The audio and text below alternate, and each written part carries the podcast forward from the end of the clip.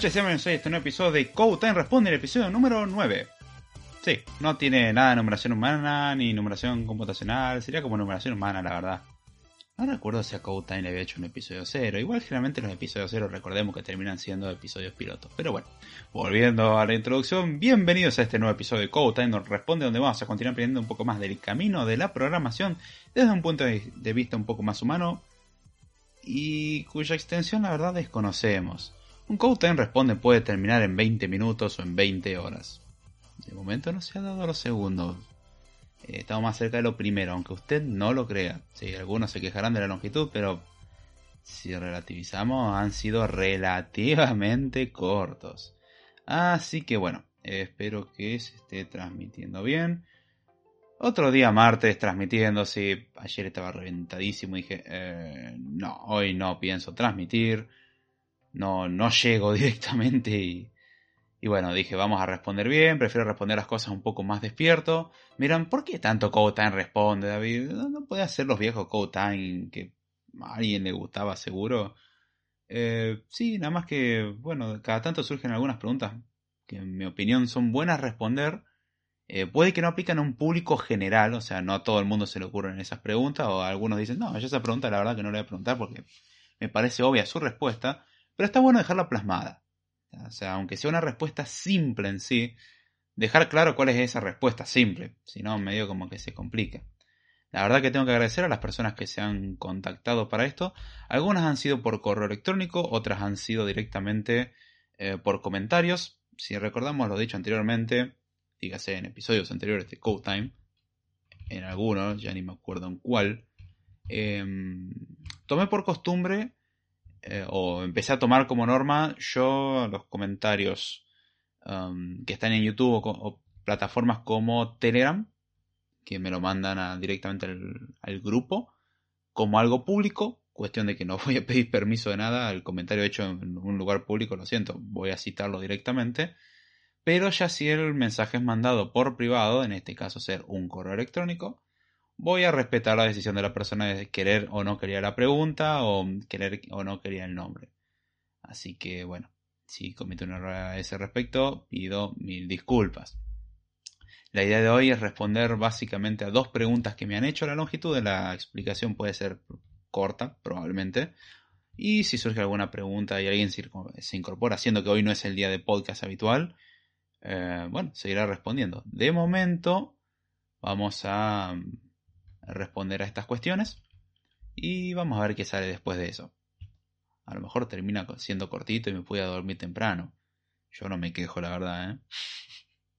Este último día han estado bastante pesaditos. Si eso de estar en cuarentena no, no suele aliviar la carga, suele implicar cargas en otros contextos. Pero bueno,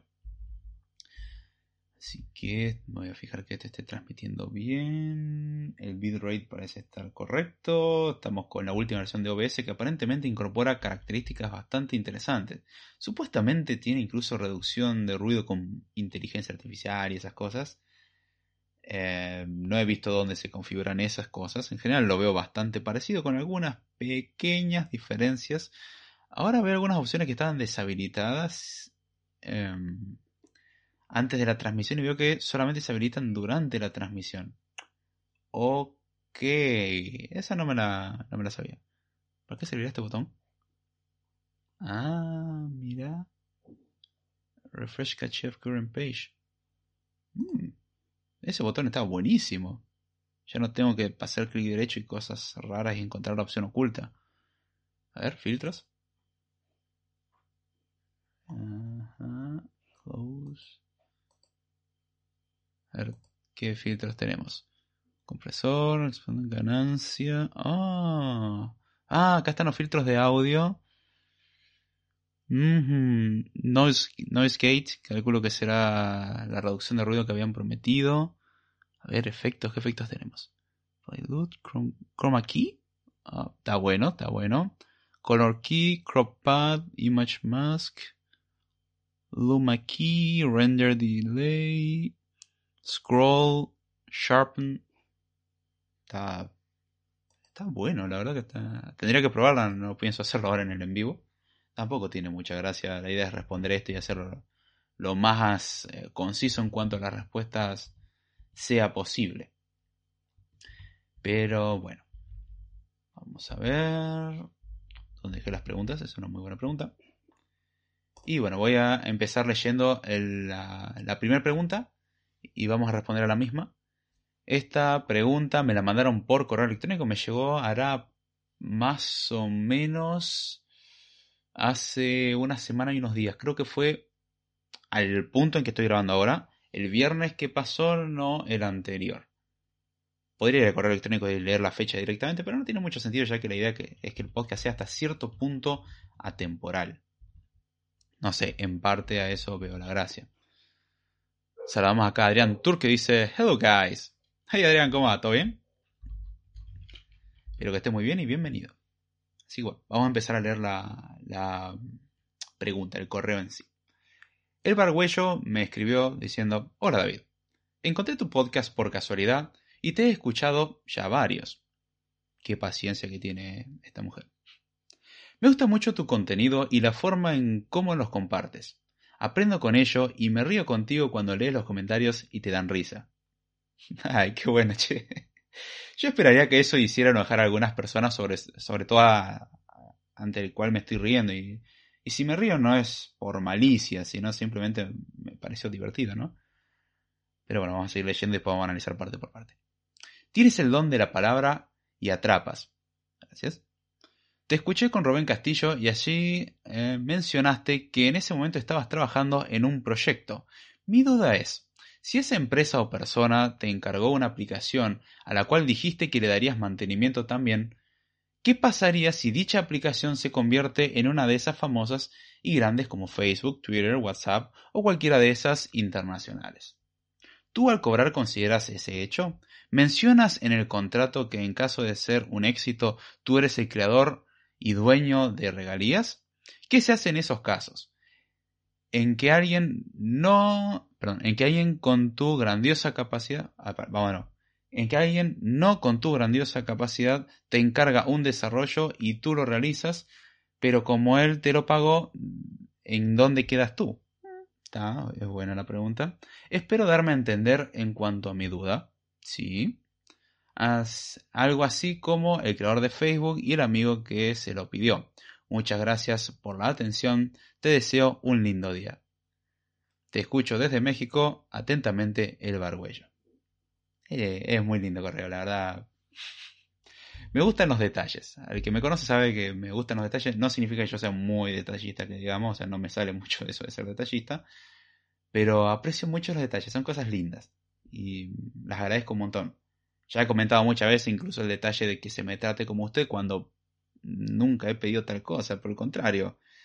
Hasta cierto punto es como, ah, no sé si merezco tremendo tan buen trato. Eh, soy un, ser humano más, no, no tengo ninguna cosa especial. Solamente ser un poco raro, pero de ahí más no, no hay nada. Todos tenemos un cierto grado de rareza. No voy a entrar igual en esa cuestión pues si no entraríamos en cuestiones filosóficas y bla, bla, bla, y no es la idea. Así que bueno. Acá Elvan primero saluda y dice, encontré tu podcast por casualidad y te he escuchado ya varios. Gracias, me alegra que por lo menos genere el interés suficiente como para escuchar varios episodios. Eso es algo positivo. Eh, está, está bueno. Lo cual no significa que sean perfectos. Simplemente son un podcast más y aparentemente sirven para algo. Me gusta mucho tu contenido y la forma en cómo nos los compartes. Aprendo con ello y me río contigo cuando lees los comentarios y te dan risa. Me alegro nuevamente de que sea divertido eso. El podcast creo que está hasta cierto punto lleno de chistes que a mí me harían reír. Cosa que no necesariamente el resto del mundo. Hay por ahí algunas pizcas de sarcasmo, de vez en cuando se juega un ratito con ironía.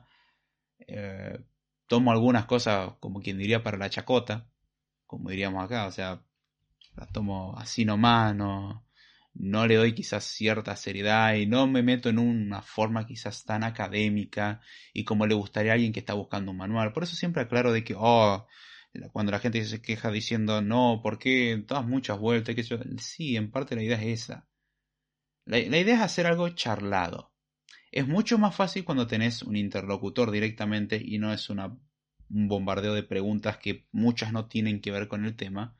Y eso dificulta. Aquella persona a la cual dice, oh, te vas mucho por la rama, lo cual, a que me conoce sabe que es muy cierto, pero se agrega el grado de dificultad de mm, la transmisión en vivo. La transmisión en vivo normalmente tendría que ser con la colaboración de alguien. Alguien que esté comprobando la conexión, alguien que esté comprobando que se esté escuchando bien, alguien que esté filtrando comentarios, alguien que vaya dando los comentarios en orden en base a la relación con el tema y después quizás leerlos todos. Pero no, soy yo solo el cual tiene que gestionar el audio, la conexión, manejar el tema, estar concentrado, leer el chat, porque de vez en cuando lo que uno va leyendo el chat y voy tratando de hablar mientras eh, leo en el chat, como hacer en este momento, hay formas de notarlo. De hecho, si prestan atención, tienen formas de notar cuando estoy leyendo el chat y estoy hablando al mismo tiempo sin, obviamente, leer en voz alta lo que está en el chat. Eh, son trucos rápidos de lectura que he usado para la, lectura de documentación. No leo toda la documentación, sino leo muy por encima algunas cosas y en base a ciertas palabras claves que voy encontrando puedo darme una idea de cómo funciona el resto, lo cual no significa que sea un excelente método. Sirve para un pistazo. Para un vistazo, perdón, para una pista grande. Em, para un panorama básicamente. Entonces es complicado. No, no es fácil gestionarlo. Aquella persona que dice, no, pero es fácil, que yo a mí me saldría. Yo, sinceramente, aquella persona que piensa que esto es fácil, lo invito a hacerlo. Y hacer algo de caridad y que me demuestre cómo es hacer algo de caridad. Me encantaría. Se puede aprender un montón, no es sarcasmo. Yo, yo por lo menos creo que aprendería mucho al respecto. Así que aprecio de que alguien le cause un mínimo de gracia eh, cuando me río con algún comentario o algo por el estilo. Sigo leyendo. Tienes el don de la palabra y atrapas. Ahí no sabría decirlo, no soy bueno para emitir juicios de valor hacia mi persona. No, prefiero no hacerlo. Corro el riesgo de subestimar o de sobreestimar.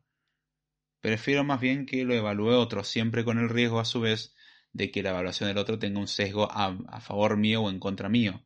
Pero es menos probable quizás. Después empezamos a jugar un, poquitito con cuestiones estadísticas y si recolecto suficientes muestras, puedo ver que si en general se tiene una percepción positiva, quizás ir por ese lado sea una buena idea. Lo cual significa que es una buena idea, no que necesariamente lo vaya a aplicar así. Porque hay cosas que yo sé que a mucha gente le gusta. O sea, yo en este momento podría estar vendiendo humo y diciendo sí, con los cursos maravillosos y hermosos y trucos y atajos que tenés magia para aprender a programar en tres semanas. Podría hacer eso, pero me parece deshonesto, mínimo, como mínimo algo muy deshonesto, y no me interesa. No me interesa vender humo en particular. La idea más bien es em, ayudar un poco, compartir un poco, no sé, lo que más eh, me gusta en particular. O sea, me llama más la atención. Me han preguntado incluso por qué, si sos programador, por qué, por qué no usas ese poder para el mal. Porque me parece una tremenda estupidez. No me interesa. En sí, programar te da un poder, sí, como cualquier otra cosa. Tener ciertas responsabilidades de la misma manera. Cada uno elige qué hace con eso. A mí en particular me gusta tener cuidado con eso. Hay que tener cuidado cuando uno escupe para arriba. Puede que le vuelva. Aprenda de ese consejo y no, no lo aprenda por las malas. Pero bueno, me alegra que por lo menos mi forma de expresar las cosas eh, le caiga bien a alguien. Eso es positivo y hay algunas personas que escuchan el podcast hasta de hoy a pesar de saber que son largos y hasta cierto punto un poco embrollados, son un poco volteros porque se van por la rama, etc. De los cuales tengo tantos comentarios positivos como negativos de ese mismo tema. Como muchos dicen, che, justamente eso es lo interesante y otros dicen, es lo más horrible que vi. Bueno, voy a apoyar en este caso al que más me conviene. Vamos a seguir como las cosas están. Vamos a ser conservadores. Dice, te escuché con Rubén Castillo y allí mencionaste que en ese momento estabas trabajando en un proyecto. Uy, con Rubén Castillo hace cuánto que no participo con él. Dije que iba a volver a, a juntarme con él, como lo he dicho con varias personas, al final nunca más coordinamos nada. Este, sería, sería interesante volver a hacer un podcast. La verdad que Rubén siempre ha sido un hombre bastante predispuesto a eso, o sea, siempre se sumó a, a ese tipo de idea y se aprecia un montón. Quien no sabe quién es Rubén Castillo, uno de los culpables de que este podcast esté acá hoy. Así que si no les gusta el podcast, se pegan un viajecito a México y lo van a buscar. Le manden un abrazo de mi parte ya que estamos. no le hagan daño, pobre, no. Él no sabía lo que hacía. Pero él fue uno de los que impulsó por ahí un poco la idea de Code Time en base a una participación que tuve en un podcast donde él estuvo Y bueno, una cosa llevó a la otra y aquí Code Son, son cosas locas, ¿no? Pero mm, ha participado también varias veces en el, podcast. La verdad que siempre ha sido muy predispuesto, coordinamos y, se une y participa. La verdad que eso se aprecia un montón. Se aprecia un montón que hayan escucha que se presten a eso. Gente que quiero compartir mi experiencia charlemos un rato. Es, es algo muy lindo. Eh, al que no lo vivió se lo recomiendo, en serio. No necesariamente entrando acá al podcast, sino compartir con alguien más eso. Charlar un rato acerca del tema. Eh, es algo divertido. Olvidémonos después del podcast. Es algo divertido de por sí. O sea, juntarse con alguien y charlar un rato. Creo que no hay que explicar mucho de cómo funciona. Lo recomiendo ampliamente. Así que tendría que invitarlo de nuevo a Rubén. La verdad que... Va, invitar de nuevo no. Coordinar de una vez por todas. A ver si quiere participar una vez más. Por mí tiene las puertas abiertas. Siempre tiene data bastante útil, así que buenísimo por ese lado. Ahora bien, hace comentario que estaba trabajando en un proyecto. Sí, en este momento estoy trabajando en muchos proyectos. Es lo que ha llevado también a mermar un poco en la cantidad de code time. Tengo otras prioridades también. Y una de ellas incluye comer por alguna extraña y biológica razón. ¿Quién lo dijera? Pero bueno. Eh, siguiendo. Ah, por te voy a corroborar que esto esté. Sí, está transmitiendo bien. Health. Excellent. Yay, that's good. Eh, bien. Siguiendo. Mi duda es, si en esa empresa o persona que te encargó una aplicación a la cual dijiste que le darías mantenimiento también, ¿qué pasaría si dicha aplicación se convierte en una de esas famosas y grandes como Facebook, Twitter, WhatsApp o cualquiera de esas internacionales, cualquiera de esas internacionales, perdón. Hmm, ¿Qué pasaría? Y depende. Si las cosas fueron plasmadas en un contrato, no hay mucho que discutir. Ya está, está firmado el contrato. Eh, muchas empresas no te contratan, dependiendo del tipo de empresa también, ¿no? No te contratan por el crédito que puede tener la aplicación, te contratan por tus capacidades para desarrollar. Ahora, si vos sos desarrollador de una de esas grandes cosas, no por eso vas a ser un ente especial y tratado de forma especial, ni vas a cobrar una fortuna aunque la aplicación en sí lo haga. Obviamente, estando vos en esa situación, también te da cierto poder de decir, ¿sabes qué? Yo también quiero mi parte. Pero en sí, si trabajas para una empresa, normalmente no tenés derecho a reclamar nada. Cuando firmaste el contrato, el propio contrato establece ese tipo de condiciones de que básicamente se daban la mano de todos los problemas que puedan causarte y al mismo tiempo reciben todos los beneficios. Es decir, todo lo malo te queda para vos y todo lo bueno para ellos. Es obvio, es una cláusula de protección. Ahora está en uno en si la firma o no. Eh, lo mismo que el contrato puede implicar no poder abrir el pico, como quien diría, y no poder decir, no, mira, yo estoy trabajando para Facebook. Y la propia empresa podría pedirte como parte del contrato que no digas. O sea, se llama contrato de confidencialidad. Entonces incluso no podrías hacer público. En ciertos contextos, en realidad sería siempre, nada más que uno rompe de vez en cuando eso y es peligroso. O sea, eh, son esos momentos donde peligra tu puesto de trabajo. Uno le comenta a la pareja, a un amigo, qué sé yo, y bueno. Eh, hay veces que la pareja de hecho no, no comete un error al respecto, o sea, se mantiene calladito. El problema es cuando un hijo, un vecino, un amigo también se entera y esa persona ya no es tan discreta. Y esa persona se encarga de ametrallar ese dato en todos los lugares que encuentra. Y eso trae como consecuencia tu probable despido. Eh, eso depende mucho de la empresa donde uno se esté metiendo. Son... Eh, a ver.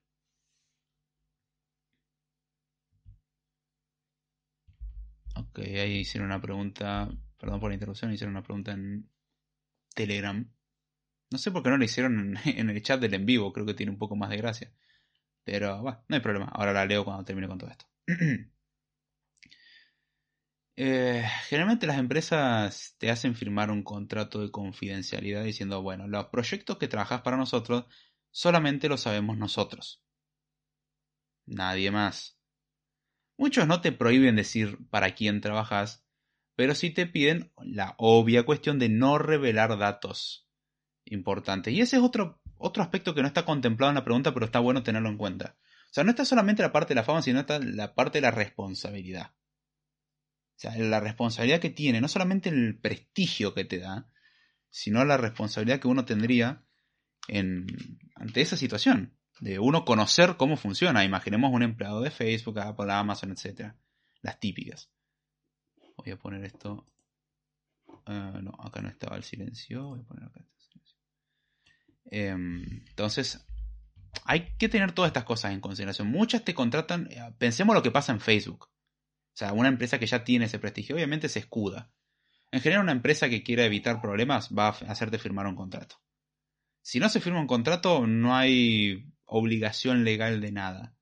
Y uno diría, che, pero los contratos se rompen. Sí, pero por lo menos uno tiene un peso legal, en el otro confía en la palabra.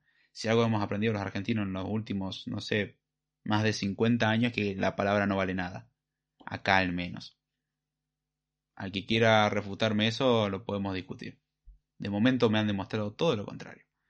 Pero bueno, en general, si la empresa ya es grande, ya se escuda en eso. O sea, vos no sos propietario de la aplicación, vos sos un empleado más. Y si trabajás, por ejemplo, imaginemos el sueño de muchos, ser una, estar en una startup y es maravilloso, y vas a ser genial, y vas a estar en un entorno de trabajo súper cool, y la vas a pasar bien, y es maravilloso, y vas a viajar a Silicon Valley, y todas esas cosas que me parecen una tremenda tontería Está bueno disfrutar de algunos beneficios, pero me parece una burbuja impresionante eso. Fácil de romper como la nada y muy difícil de conseguir.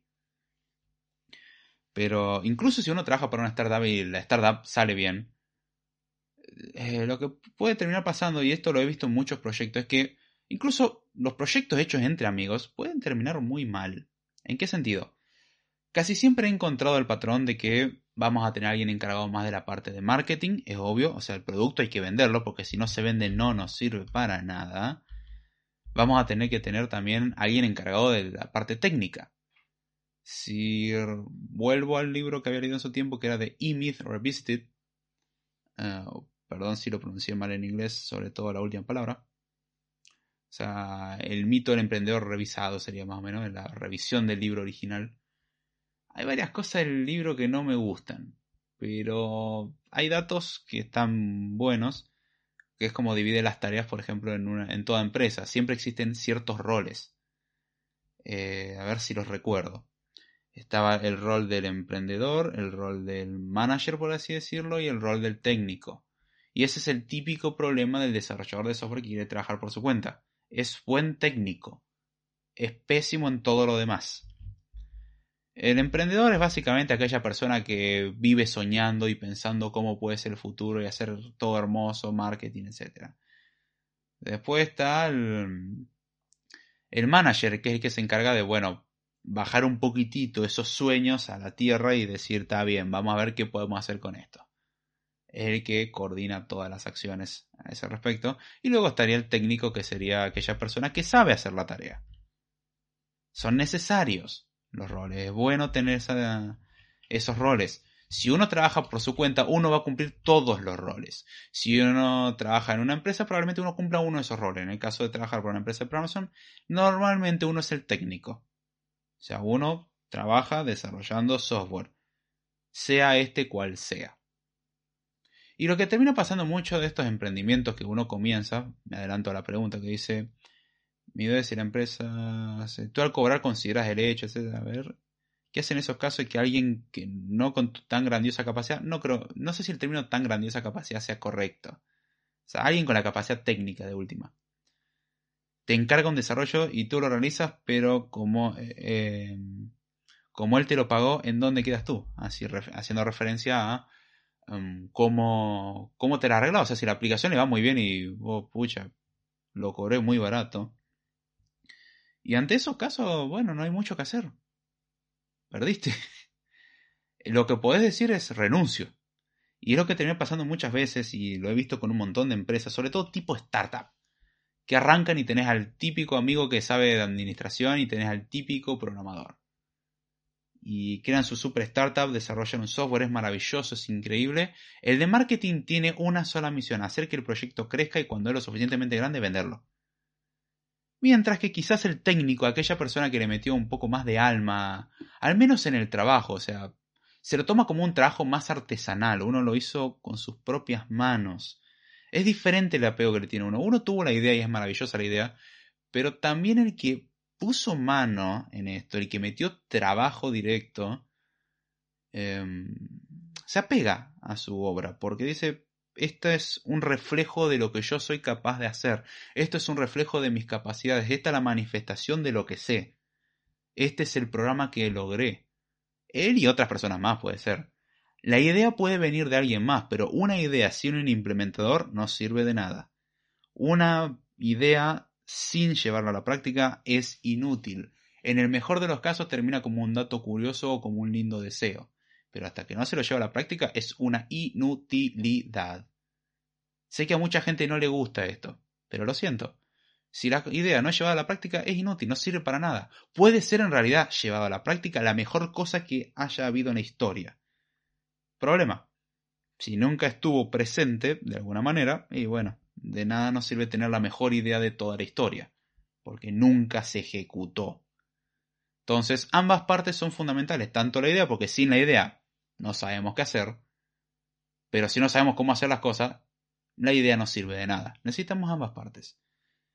Y aquella persona que tiene la idea, muchas veces también tiene la idea de, o sea, lo hace por ganancia le gustó el proyecto en el principio, bueno, sí, es lindo para nosotros, qué sé yo, y después como, che, te lo puedo vender por 10 millones. me resuelvo muchos problemas en el proceso. Y me quito la carga de tener que preocuparme por esta cosa. Mientras que aquella persona que lo hizo, muchas veces, no siempre, se encariña con el resultado de su trabajo. Uno intenta, si hace bien su trabajo, eh, que su proyecto salga bien. El proyecto en el que uno trabaja, hasta cierto punto uno se lo termina apropiando y diciendo, esto es parte, o sea, parte de esto es mío. Aunque uno diga legalmente no, emocionalmente sí. Es muy curioso cómo uno personaliza el proyecto y lo convierte en un ser querido casi.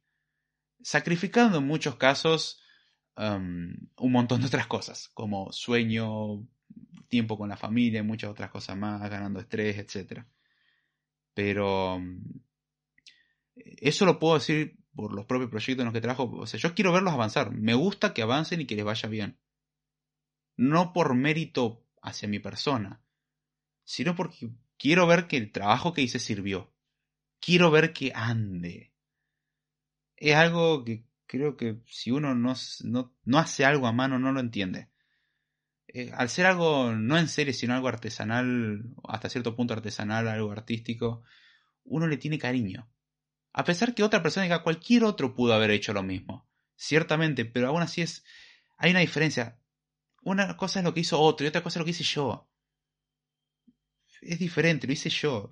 No porque eso lo haga mejor, sino porque simplemente uno se encariña con eso.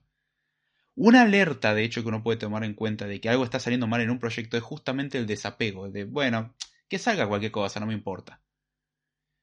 Eso implica mm, probablemente una falta de prioridades y un problema serio, la verdad, probablemente para el proyecto.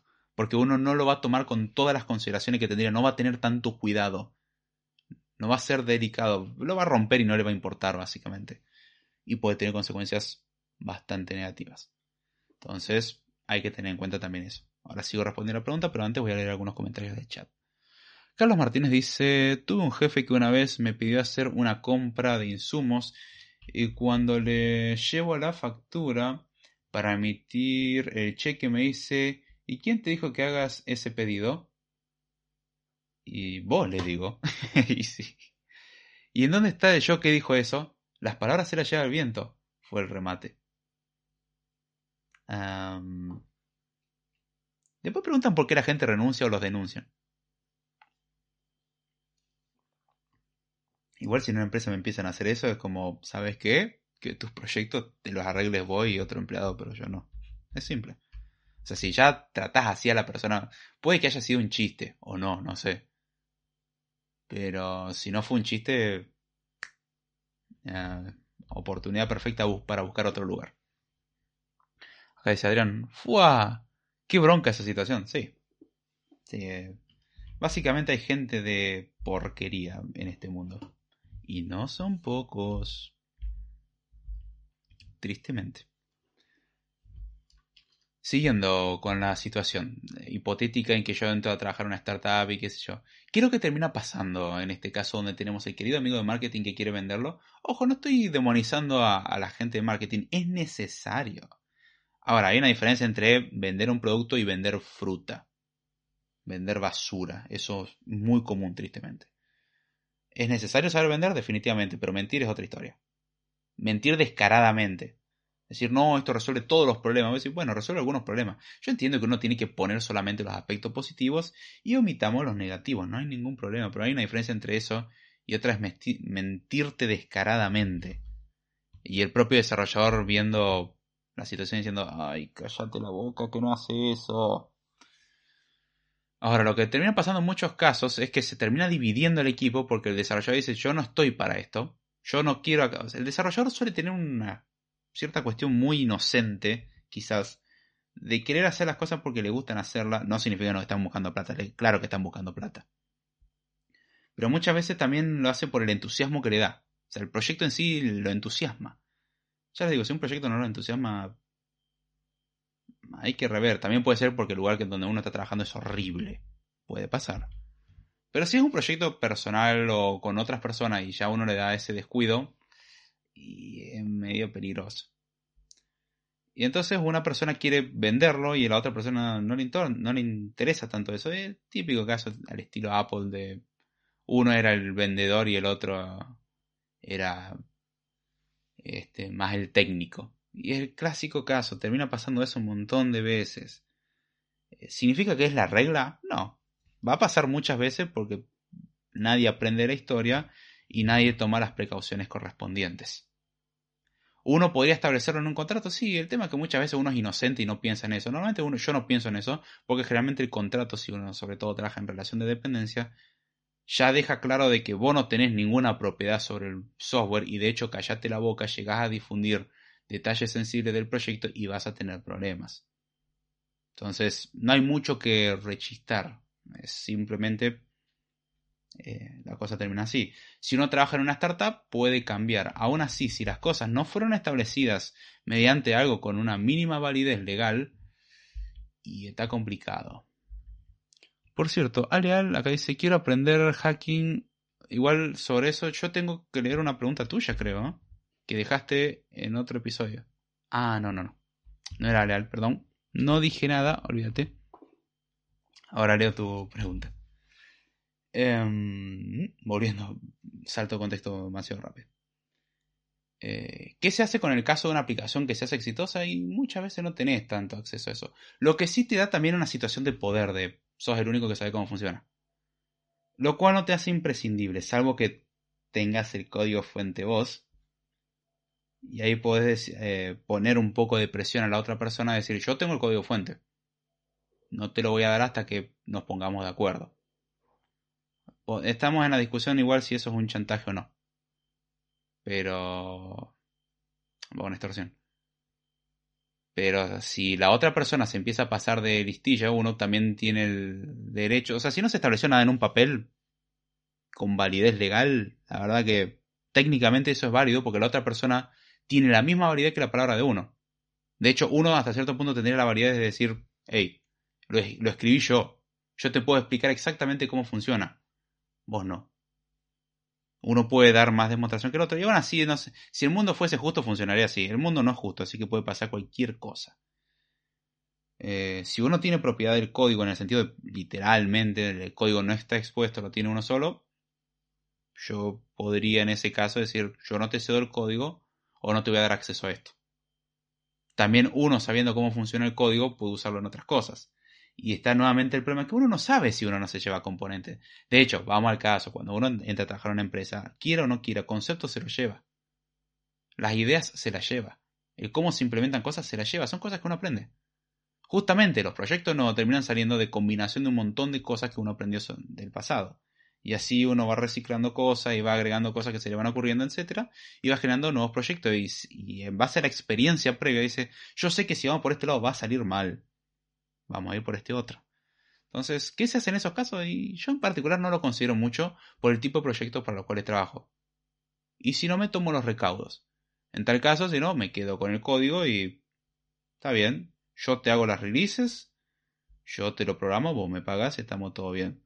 Si te empezás a hacer el loco, perdiste el programa, te vas a quedar con lo que tenés, pero incluso uno podría poner algunos métodos de seguridad para asegurarse que si la persona no paga a tiempo, bueno, de repente el sistema se cae y la persona te puede venir a reclamar todo lo que quiera, pero si no hay algo que certifique todas las cosas o algo, que te obligue a ceder todas las cuestiones a ese respecto, es como, es tu palabra contra la mía.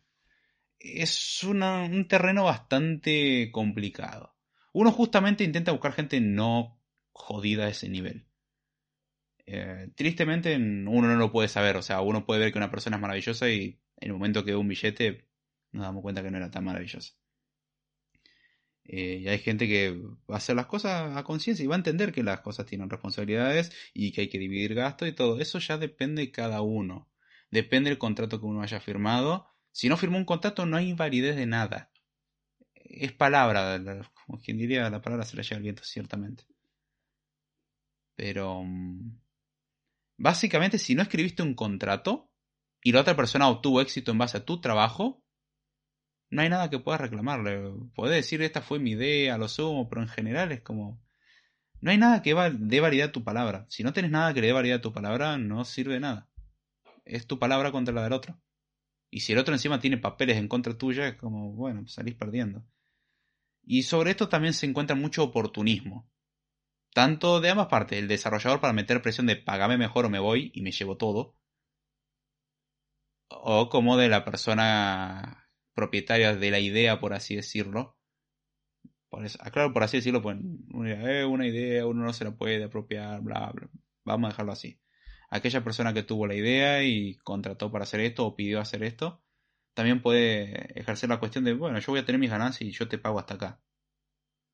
Y otra cuestión, eh, al fin y al cabo, uno es reemplazable.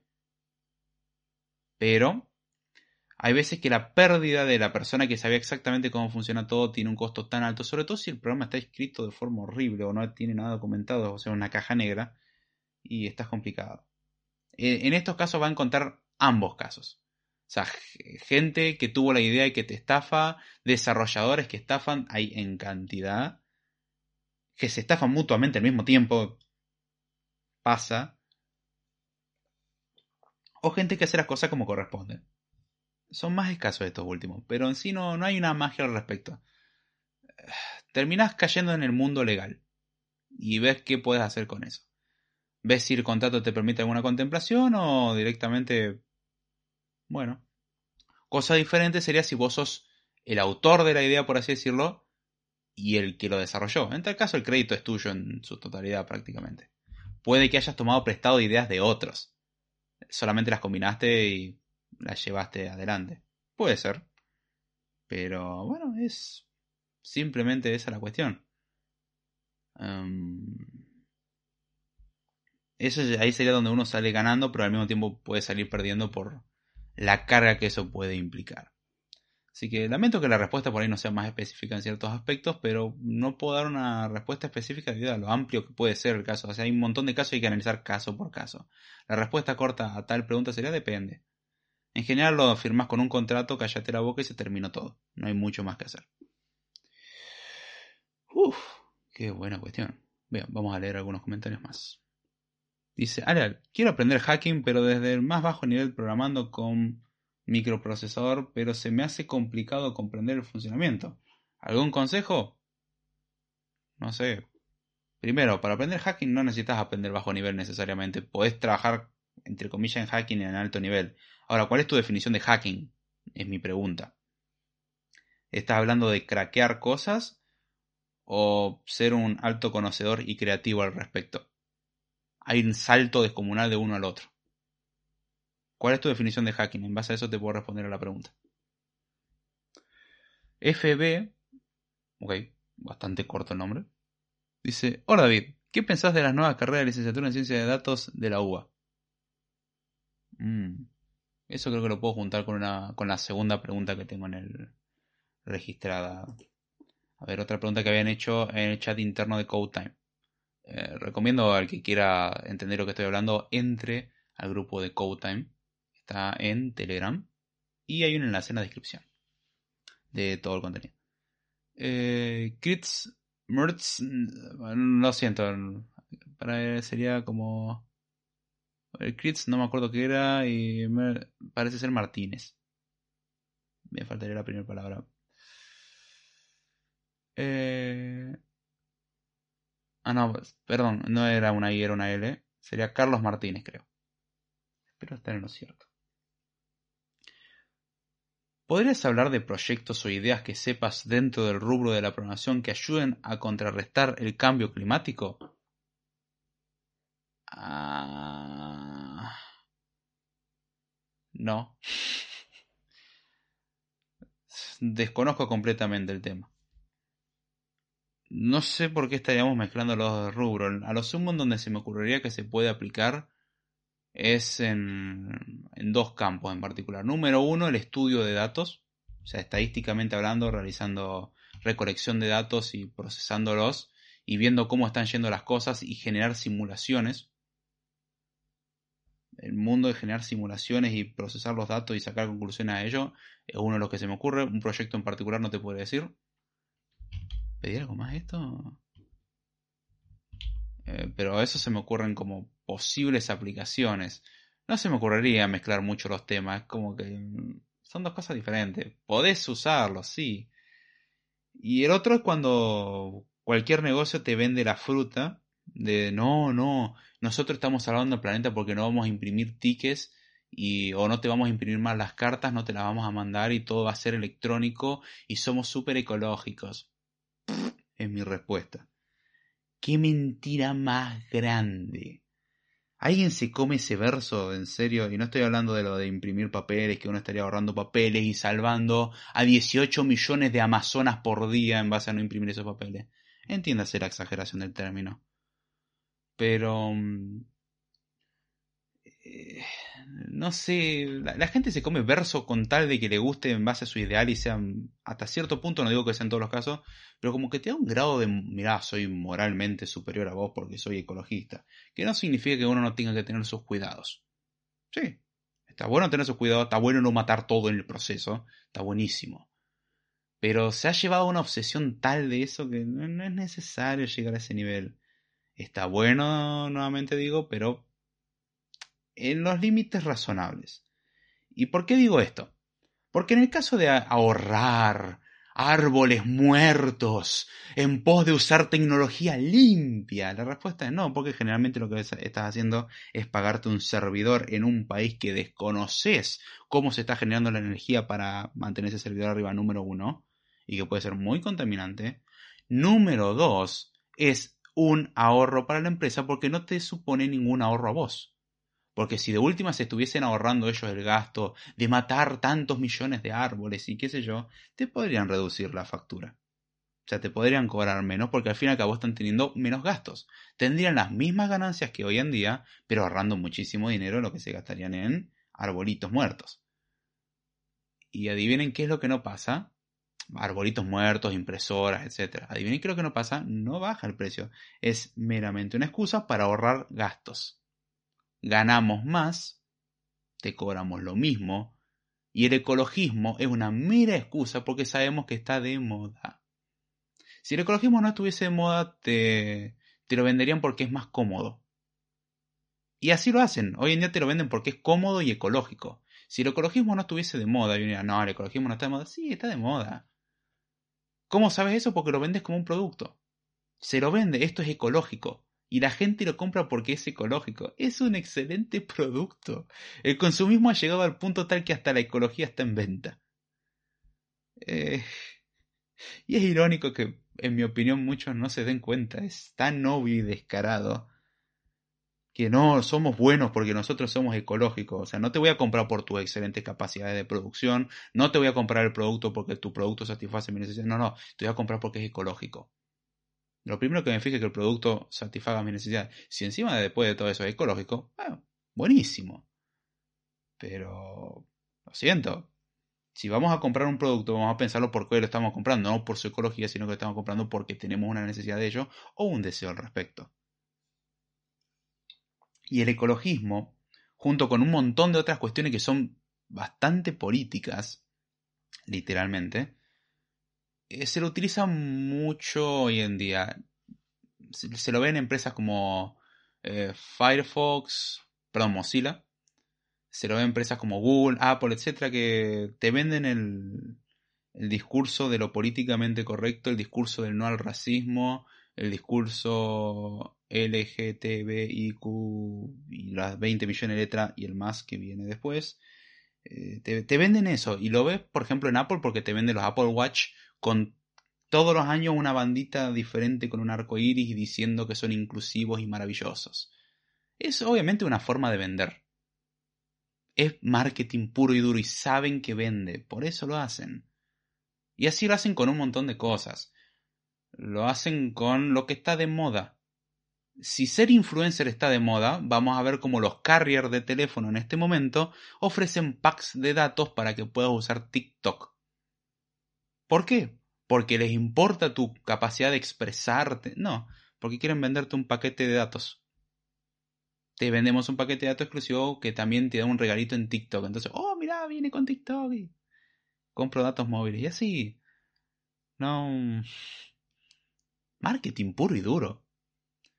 ¿Eso significa que no existen cosas pensadas al respecto? No, con respecto al cambio climático, sí, pero hay cosas pensadas al respecto, pero cuando le vendan el verso de que no, esto lo imprimimos, de hecho lo sé por algunas cosas en las que trabajo, y es gracioso como si vos activás las cosas digitales, te ponen una plantita, un arbolito, es hermoso, sos bueno.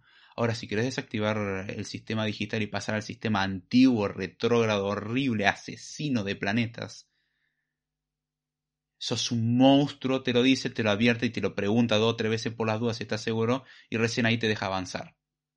No lo sé. Me parece que me está queriendo condicionar con su mensajito. Se entiende que están queriendo ahorrar, ¿no es cierto? O sea, tengan dos dedos de frente, por favor. No te, no te decir proyectos dedicados al cambio climático. Generalmente es procesamiento de datos y generación de simulaciones que vienen bastante de la mano.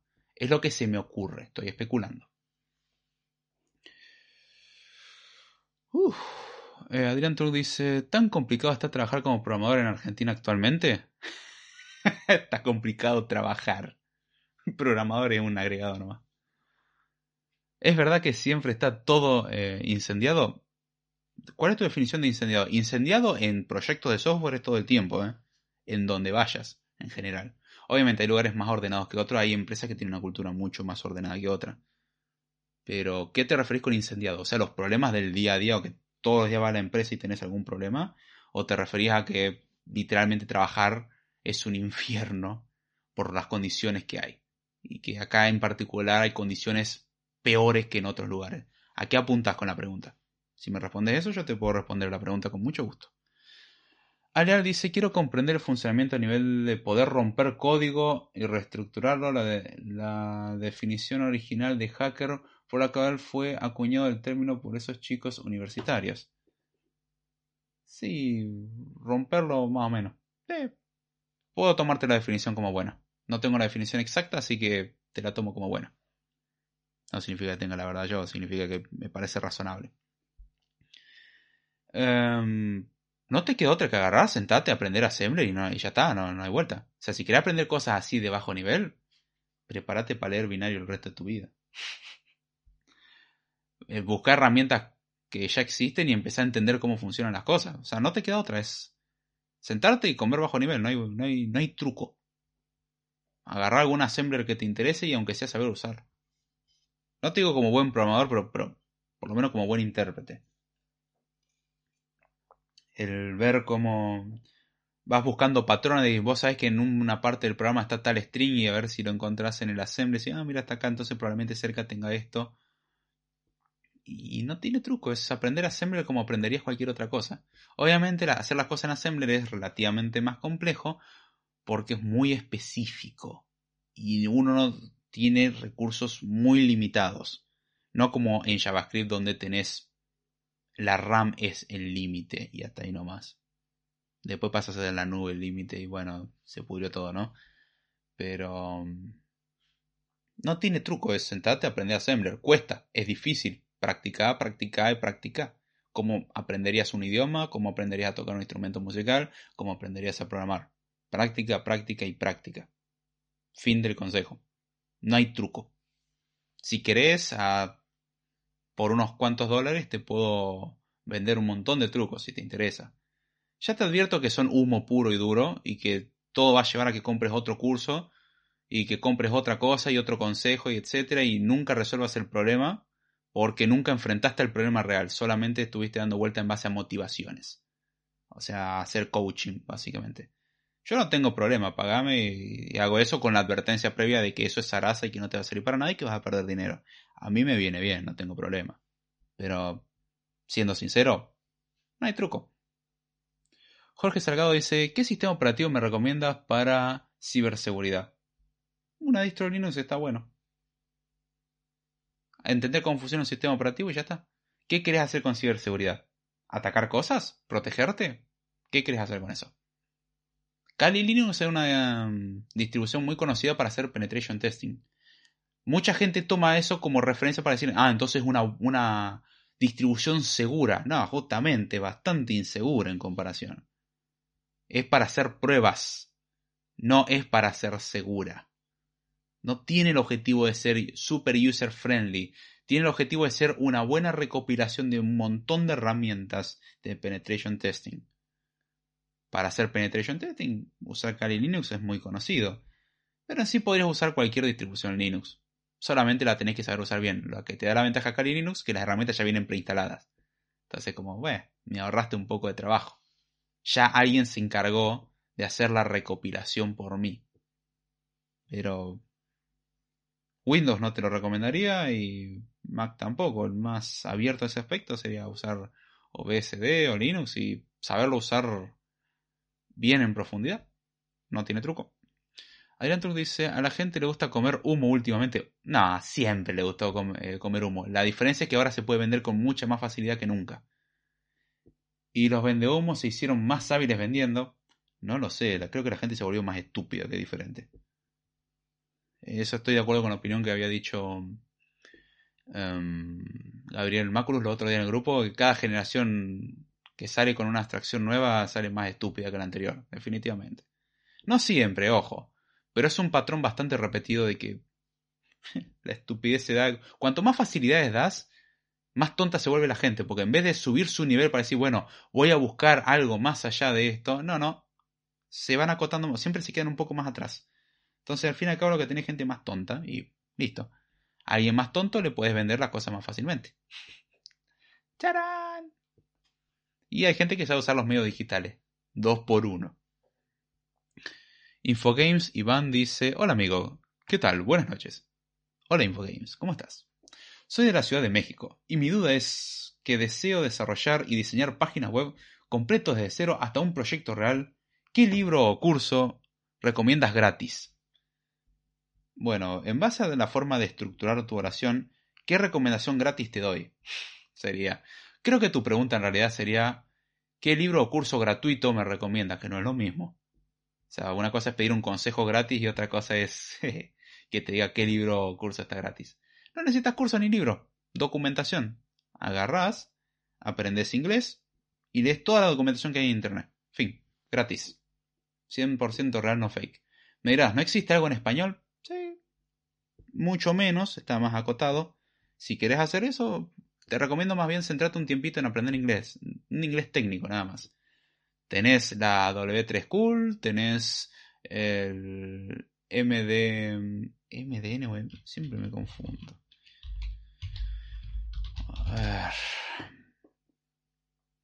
El MDN de Mozilla está muy completo.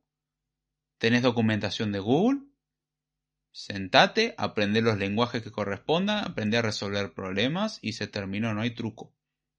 ¿Hay libros buenos al respecto? Quizás. Yo no tengo ninguno relacionado a web, mucho menos porque web es sumamente dinámico. Hay un detalle, si te metes en el mundo web, prepárate para actualizarte así, porque cada 15 segundos sale un framework nuevo de JavaScript y cada 20 segundos mueren 15 frameworks ex nuevos de JavaScript. Así que sentate en algunas tecnologías, aprendelas y prepárate porque dentro de seis meses probablemente tengas que aprender un montón de cosas de nuevo. porque salió otro framework, otra librería, cambiaron algunas cosas. O puedes trabajar con Vanilla y ya está. O sea, con JavaScript puro y duro hasta cierto punto. Pero no tiene truco ni nada de eso al respecto. Es agarrar, sentarte, estudiar, leer. O sea, creo que todos los podcasts se resumen en lo mismo. No hay truco. El material está en internet y está gratis. Si sabes inglés, se te abren las puertas de par en par. Te recomiendo aprender inglés, técnico, aunque sea, no es, no es difícil, relativamente hablando, y creo que le puedes sacar mucho partido. A mí en particular cuando dejé de resistirme al inglés y decidí aprenderlo, o mejor dicho, aprendí un poquitito, le encontré utilidad y dije, pará, esto está bueno y aprendí mucho más. Eh, literalmente se me abrió un mundo entero. Eh, era un sin cesar de información eh, que sigo viviendo hasta el día de hoy. Lo cual me ha llevado a que todas las búsquedas que hago, salvo que sean cosas locales, las hago en inglés. No por algún prestigio, ay, disculpa, yo no hablo en español. No, por el mero hecho de que he encontrado una gran herramienta. Cuando veo que es algo específico que en español va a estar bueno, lo busco en español. O cosas locales. Eh, hay cosas que en español están muy bien explicadas, pero como la cantidad de material en inglés es mucho mayor en general, arranco por eso y después si encuentro algo en español, un golazo. Pero siempre es mi primera opción. Em, eh, Adrián Turk dice, sobre consumismo actual está muy bueno el documental El dilema social de Netflix. No sé, no tengo Netflix. No me llama la atención Netflix. Sé que tiene buenos documentales, pero... Ni idea. Tendría que verlo. Aleal dice, comprender cómo funciona la esencia de la programación de a nivel más bajo. Esa es la esencia para aprender la programación en todos los niveles sentarse y entender qué es lo que está pasando, ser capaz de interpretarlo y hacerlo también. O sea, uno también tiene que inyectar. Infogames, Iván dice, si nos puedes ayudar barra apoyar con grupos de programación que sean de WhatsApp o Facebook, justo te metiste con la persona equivocada para pedir eso. Quizás alguien acá en el grupo te lo pueda recomendar. Yo no te puedo recomendar nada de WhatsApp porque detesto WhatsApp y trato de alejarme lo más posible de esa plataforma, me parece horrible. Y Facebook, bien, gracias. Estaba en grupo, algún que otro grupo de programación, pero... Uh, tan, tan lleno de porquería en general. Hay grupos buenos, ojo. Pero es difícil encontrarlos. Y suelen ser privados. No tengo nada para recomendarte. Trato de no usar mucho redes sociales, sinceramente. O sea, soy más de leer documentación. Eh, o buscar en foros o cosas por el estilo. No tanto usar Facebook, mucho menos WhatsApp. Facebook de última me sirve para recordarme, eh, recordar cumpleaños de gente. WhatsApp solamente viene para traerme dolores de cabeza. No te puedo recomendar nada al respecto. Eh, Adrián Turk dice, mm, con incendiado me refería a eso mismo. Si acá es más infierno que lo que debería trabajar en software. Ah, bien, bien. Dada la aclaración puedo responder mejor a tu pregunta. Em, Acá tenés el problema laboral en general, o sea, laborar, laborar. Trabajar en Argentina es, es casi un infierno. Es complicado. No es que sea feo directamente, puede ser muy lindo. Yo disfruto del trabajo que hago. Pero tiene complicaciones innecesarias. Hay muchas empresas que son una basura y eso es un problema de Latinoamérica. En general es algo muy común, es algo muy latinoamericano. Ojo, no, no es que en España no suceda, en España les garantizo, sucede lo mismo, en Estados Unidos sucede lo mismo, en Silicon Valley sucede. Las startups se piensan que son un mundo hermoso. La startup es un excelente lugar para ganar estrés. O sea, tenés que trabajar 10 o 12 horas al día para llevar el sueño de la startup al, a su máximo esplendor. Justamente lo más alejado de la tranquilidad. Tiene su... Ojo, no es, no es todo malo, tiene sus momentos buenos pero tiene su momento donde no hay límite. Por lo menos trabajar en una empresa normalmente tiene un, límite de, bueno, voy a trabajar 8 horas o 10 horas y se terminó. En una startup puede estar trabajando duro y parejo durante mucho tiempo sin descanso. No hay nada que te garantice una buena situación. Ni Google te la garantiza, aunque ellos supuestamente te venden que sí. Em, pero en sí acá tenés mucha empresa con una, cultura muy, muy a lo viejo, por así decirlo, de que lo que importa es el prestigio, lo que sirve es el escalafón, lo que sirve son los años de antigüedad. Que ciertamente hay una correlación, cuanto más años de antigüedad tengas, es más probable que tengas más experiencia. más probable no significa que así sea. Si alguien dice que más probable significa que así sea, significa que no entiende un pomo de probabilidad y estadística. Recomiendo ponerse a buscar probabilidad y estadística. Si se quiere dedicar al machine learning, está haciendo un pésimo trabajo y usted probablemente sea la peor persona que voy a conocer en mi vida para desarrollar cosas de machine learning porque no tiene conceptos básicos de probabilidad y estadística. Aprenda un poco más. En serio, le va a ayudar. Es increíble cómo se pasó de bardo a, a una recomendación y exhortación en una sola oración. Pero mm, hay muchas empresas con una política de porquería de maltrato. Sea, el jefe es el único privilegiado que tiene derecho a la vida y el resto sufran para cumplir los deseos del jefe. Y existe eso y en cantidad, pero eso existe en cantidad en todos lados. En Latinoamérica se da mucho más esa cultura. Es la cultura clásica. Es la cultura del cubículo, heredada de otros lugares que nosotros le pusimos nuestra propia esencia de maldad. Es como todo lo malo que tenemos, a los problemas en general de no tener un sueldo tan alto, eh, los problemas de no tener las mejores condiciones, no tener los insumos quizás necesarios. Agregale ahora encima toda esa estupidez de usar eh, cubículos y cosas por el estilo. Ya está la combinación perfecta para la deshumanización. Y no voy a entrar a decir que esto es una culpa de una conspiración de Bill Gates y qué sé yo. Bill Gates es un ente, en mi opinión, de muy dudosas cuestiones, pero no justamente en este caso. Acusemos a las personas por lo que realmente son culpables, no por lo que no nos gusta. En este caso no es una cuestión de Bill Gates nos incentivó el espíritu Microsoft, no. Simplemente es una política de porquería que es muy práctica y económica. Dar un lugar agradable es más difícil, requiere más trabajo, porque uno tiene que trabajar para lograr ese entorno agradable. En cambio, hacer un entorno basura es lo más fácil que hay. Entonces, ahí está la cuestión. Acá en particular hay muchas empresas que tienen eso. Lo que creo que dificulta más la cuestión es el conseguir insumos. Nos cuesta conseguir insumos. Con el problema que tenemos monetario en este momento, eh, nos cuesta conseguir insumos. Y a su vez Argentina tiene un techo salarial importante. Pagan en pesos argentinos. Hay un límite en lo que te pueden pagar. En cambio, si uno trabaja para el exterior, pagan en dólares y suele ser más estable que esta cosa rara que nos dan que le llaman peso. Literalmente es preferible hasta cierto punto tener un billete de 100 dólares que muchos billetitos de un hornerito. Este, dólares o cualquier otra moneda más estable.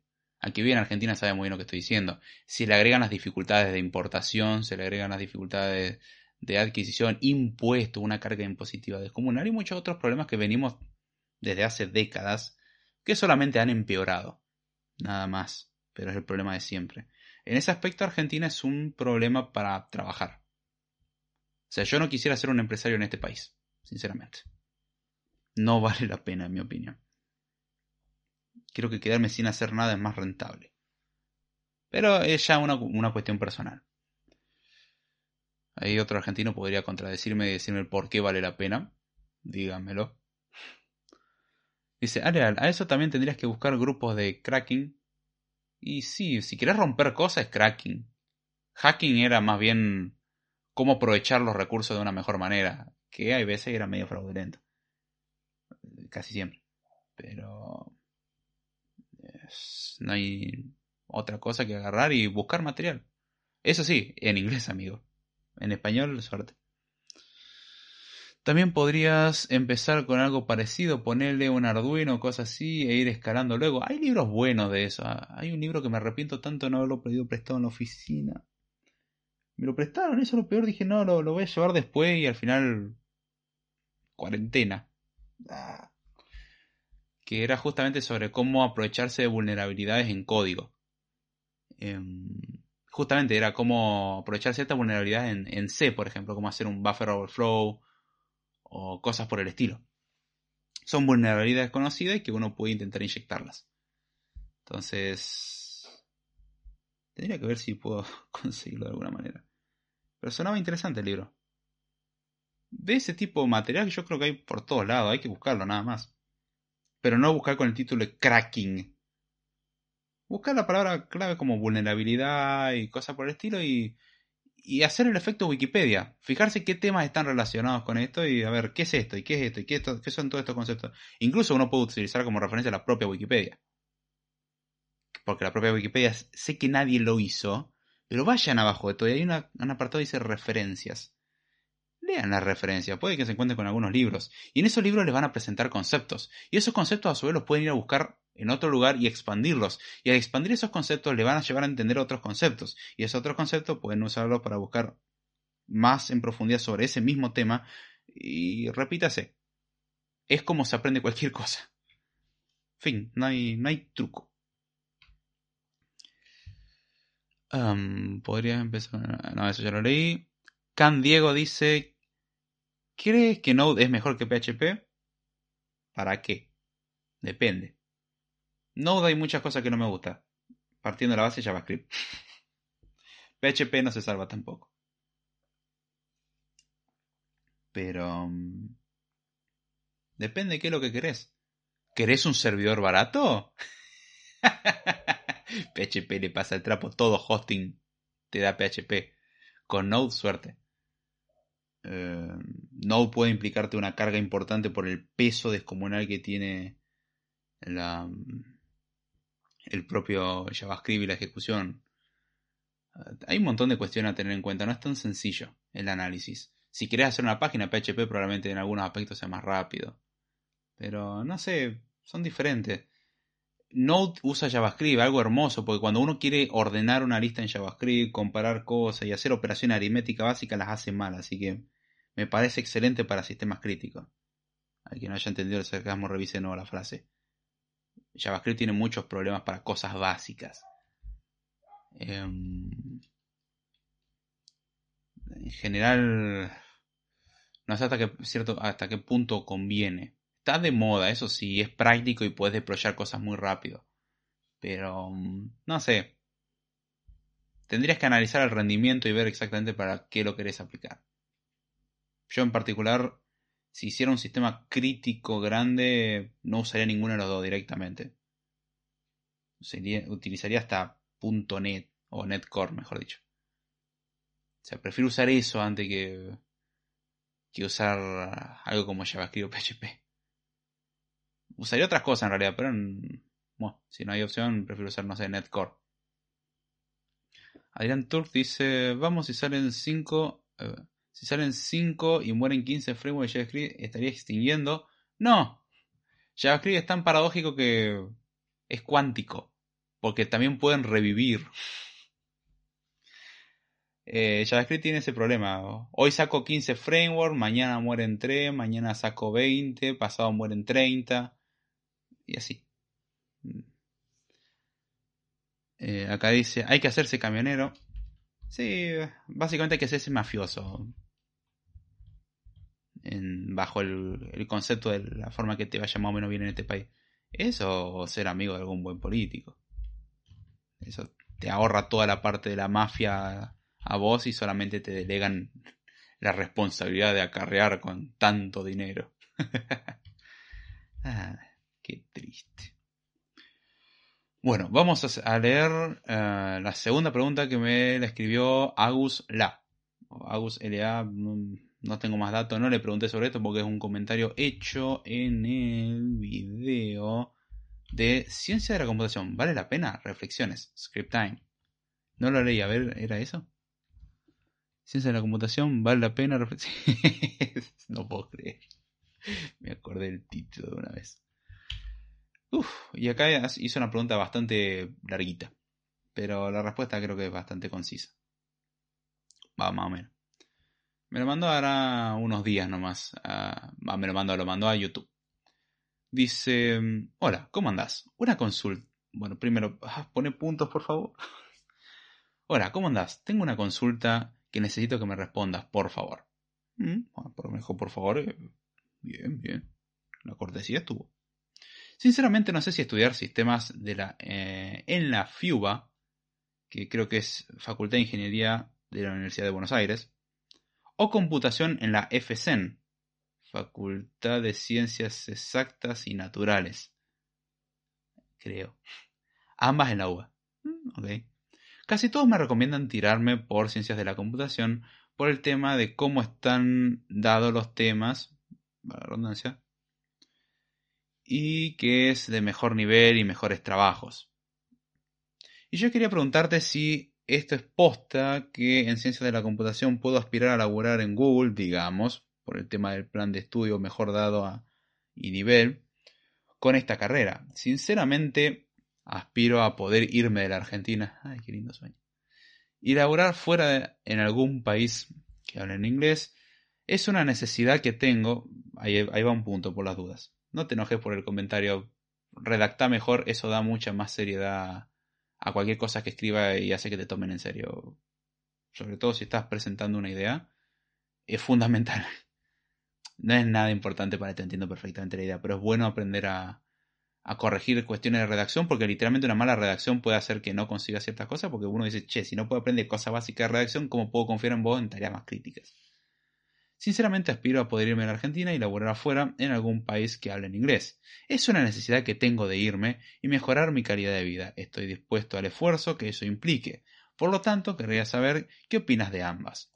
Te pregunto esto porque me pareces una persona muy inteligente y razonable y que probablemente me dé una mano. Yo escuché los otros videos que hablas del tema, pero bueno, al ser más específico quería ver qué onda con el caso. ¿Qué es lo que puedes decirme? Por cierto, tengo otra última carrera, la cual quedé becado, aunque por el tema económico no sé si me convenga, que es la de negocios digitales en San Andrés. Sí, la Universidad de San Andrés. Yo sabía que el link de udesa.edu.ar me sonaba de algún lugar. Sí, sí, sí. Ahora explico el porqué. Sé que es otro enfoque, pero más o menos todas las carreras se interesan en cómo para estudiar, eh, me interesan como para estudiar. Quería saber qué puedo hacer o si se te ocurre alguna otra solución. Sinceramente no sé si vale la pena ir a la privada y estudiar por 5 años, aunque con mejores contactos, pero luego devolver el porcentaje de crédito prestado o si directamente me convenga barajar entre las opciones de la universidad pública, la FIUBA o la FSN de la UBA. En fin, discúlpame lo extenso del mensaje, recurro a vos como una salvación. las manos. Saludos. Postdata. Me gustó más el plan de computación porque me tiro más para la industria y no la investigación.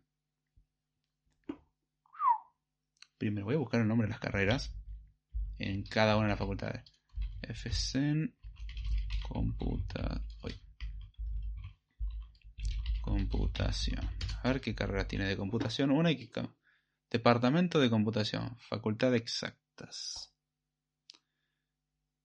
Mm, mm, mm, Ajá, bienvenidos al sitio del Departamento de Computación, Acceso a Información Útil, Investigación, Carreras. A ver, licenciatura en Ciencias de la Computación, ah, la FCN, si ciencia exacta tiene sentido. Analista universitario en computación, profesorado de Ciencias de la Computación, otra. La otra era la FIUBA, Esa calculo que será una especie de ingeniería en, ingeniería en sistema o algo así. Which programming language? Computación. Which programming language? Uy, qué página.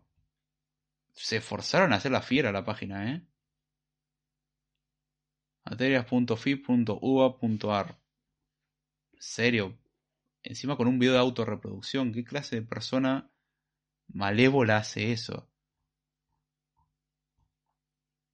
Usen algo de CSS, por favor. No puede... ¿Cuánto pesa esta imagen? No, o sea, sigo cargando una imagen. Dedíquense a otra cosa.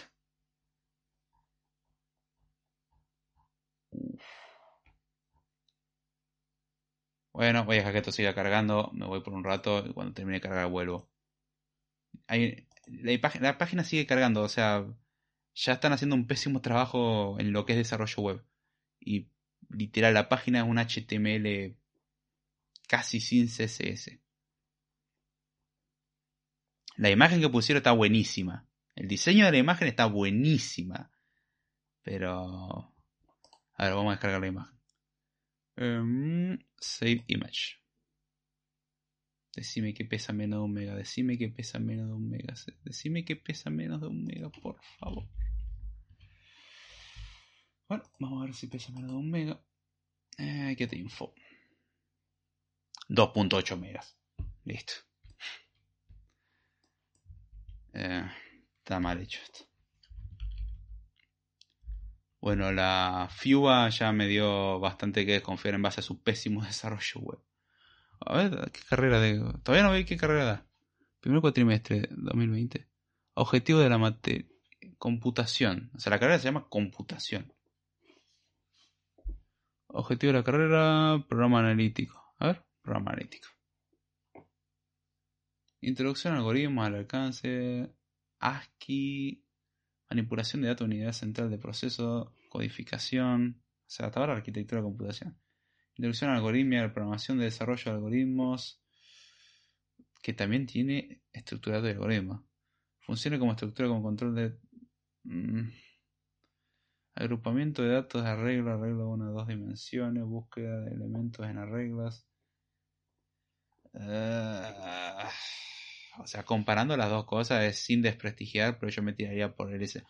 No tiene HTTPS. Ay, no. A ver, la otra sí tiene HTTPS. Sí, la otra por lo menos tiene candadita. O sea, no tiene HTTPS, casi no tiene CSS, o, muy mal aplicado. Una imagen que pesa 2.8 megas, las rutas se podrían mejorar. Wow. Videos con autorreproducción. El departamento de computación de la. ¿Cómo se llama esta? Eh, la FC me parece mucho mejor, o sea, es más serio al menos en su presentación. No digo que la carrera sea mala. El enfoque obviamente es diferente. Ah, vamos a leer de nuevo la, la pregunta que hicieron. Pero, uff, qué desilusiones me estoy llevando. Bueno, hola, ¿cómo andas? Tengo una consulta que necesito que me respondas. Por favor. Bueno, está bien, vamos a responderlo. Sinceramente no sé si estudiar sistemas de la, eh, en la FIUBA o computación en la FCN. No sé, tiro en ciencias de la computación yo en particular ambas de la UBA.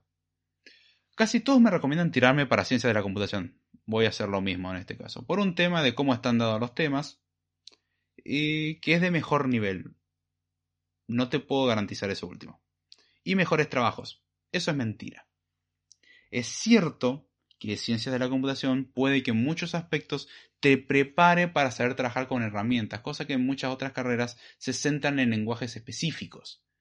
Y una carrera que se centra demasiado es como una carrera de arquitectura que te enseña a usar AutoCAD. Gracias, Capuchino, por darme la idea. Eh, yo prefería que me enseñan cómo funciona un CAD. Que es los conceptos que tiene. De última dicen, nosotros vamos a ir con AutoCAD, pero el concepto se extrapola a otras cuestiones. Es como un curso de diseño que solamente me enseña a usar Photoshop. Está bueno que me enseñes conceptos de diseño, no Photoshop algo que enseñe demasiadas herramientas específicas, como el curso de programación, y lo único que te enseño es Android Studio, me parece muy acotado. No hay nada malo con aprender a usar Android Studio, pero es demasiado específico. Y en la vida real trabajamos en cosas más amplias. Necesitamos una base conceptual importante y el SC te da una buena base. Entonces yo te recomendaría el SC por ese caso. Ahora, la razón por la cual eh, obtenés mejores trabajos es porque vos mismo tenés un set de herramientas que los podés aprovechar mejor. Ahora, si no los aprovechas mejor, vas a tener las mismas oportunidades laborales que alguien que no estudió. ¿Sí? O sea, no, la carrera no te garantiza una mejor posición. En algunos lugares sí puede ser una fuente de prestigio, pero si tenés lo suficiente para demostrar tu experiencia, el título les importa un comino, un papelito más con igual de validez que un papel higiénico. Porque si puede demostrar que puede trabajar en proyectos serios, responsablemente, y es demostrable eso, en base a que, mira, esto lo hice yo y te puedo explicar exactamente cómo funciona, Em, con eso el título no tiene validez. O sea, eh, una cosa es papelito teórico y otra cosa es mi demostración real, o sea, la manifestación de mi trabajo. Y una es comprobable y la otra, bueno, puedes aprobar sin saber realmente. Te lo garantizo. Y yo quería preguntarte si es posta que con ciencia de la computación puedo aspirar a laburar en Google, digamos, por el tema del plan de estudio mejor dado y nivel. El mejor dado depende del docente. Aunque el plan de estudio sea excelente, si el docente es malo, lo siento. Si el plan de estudio es malo, si el docente y el docente es bueno, va a ser mucho mejor. Es preferible un buen docente que un buen plan de estudio, porque un buen docente de última te puede dar las herramientas para que vos después sigas trabajando. Y advertencia, si no estás dispuesto a aprender por tu cuenta, renuncia a esto, dedícate a otra cosa o no importa todo lo que estudies, vas a aspirar a lo mismo que alguien que quizás no estudió algo tan en profundidad, porque el resultado es el mismo. Y el tema de laburar en Google, no lo sé, me parece que está un poco valorado, pero es mi opinión eso. Em, tiene sus ventajas definitivamente.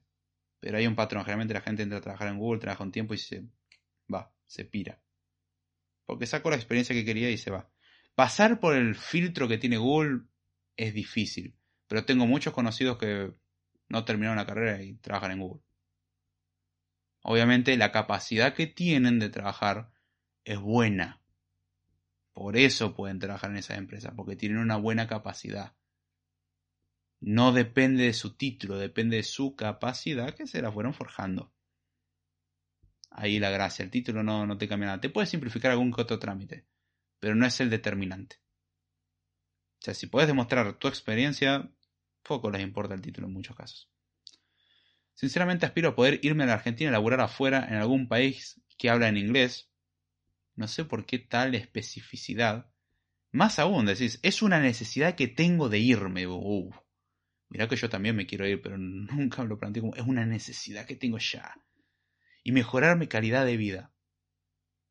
Bueno, ponele. No voy a decir ni sí ni que no. Me parece por ahí un poco exagerado el término. Eh, no sé qué edad tendrás tampoco. Asumo que estás en edad de entrar en la universidad recién, en la forma en que planteas las cosas. Eh, suena como alguien que recién termina la escuela o algo por el estilo y se plantean, quiero tener un futuro próspero y maravilloso y, no este país de porquería. Es muy de ese estilo el comentario. Puede que, no sé, tengas 45 años y esté equivocado, ¿no? Eh, pero el comentario me da la sensación de ser alguien recién egresado en la forma que está planteado. Y eso, la calidad de escritura es como de alguien de, esa edad. Em, estoy dispuesto al esfuerzo que eso implique quiero ver eso. no digo que no sea así, me refiero a que eh, quiero ver el esfuerzo puesto en práctica. Por lo tanto, quería saber qué opinas de ambas. Yo te recomiendo más LSC. Tengo mi sesgo por LSC, porque obviamente yo elegí esa carrera. Voy a tener un sesgo a esa carrera, hacia esa carrera, yo lo admito. O sea, no, no voy a decir, no, no, yo, yo soy imparcial. No, voy a tener una cierta parcialidad a favor de LSC. Pero no significa de que sea un determinante. El determinante sos vos, no la carrera. No culpes a la carrera. Obviamente, algunas te dan algunas herramientas más que otras, pero está en vos el tomar la herramienta. Podrías cursar la carrera entera y no tener ninguna herramienta. Que es lo que observo en la mayoría de los casos. Falta de experiencia. Y eso lo obtenés en base a trabajar. No necesariamente en una empresa, por tu cuenta puedes obtenerlo. Em, te pregunto esto porque me pareció eh, te pregunto esto porque eh, me pareces una persona muy inteligente, es discutible eso. Tengo muchas personas que pueden argumentar exactamente lo contrario. Sobre todo con tal de, de darme la razón. no, para, para darme la contra, capaz que digan que sí. Entre en una encrucijada. Puede que digan que sí o que no. Con tal de molestarme. O pueden que digan las dos cosas. O lo más certero, de vez en cuando sí, de vez en cuando no gracias por el halago. Lo, tomaré como un cumplido. Em, y que probablemente me des una mano. Bueno, sí, supongo. No sé qué mucho te puedo estar dando una mano. Yo escuché los otros videos que hablabas del tema, pero bueno, al ser más específico quería ver qué onda con mi caso. Recomendarte lo mismo que los demás. Tengo un sesgo hacia el SC. Viendo las páginas me da más confianza el SC. La otra es muy a un nivel, quizás aspirando a algo más básico. O quizás más administrativo. Que es por ahí lo que tienen las carreras de ingeniería. Se enfocan más en la administración y no tanto en, en lo que a mí me interesa, la parte formal, eh, las propiedades y etcétera. ¿Qué es lo que me puedes decir? ¿Qué es lo que, perdón, qué es lo que puedes decirme? el mismo efecto. Lo que acabo de decir.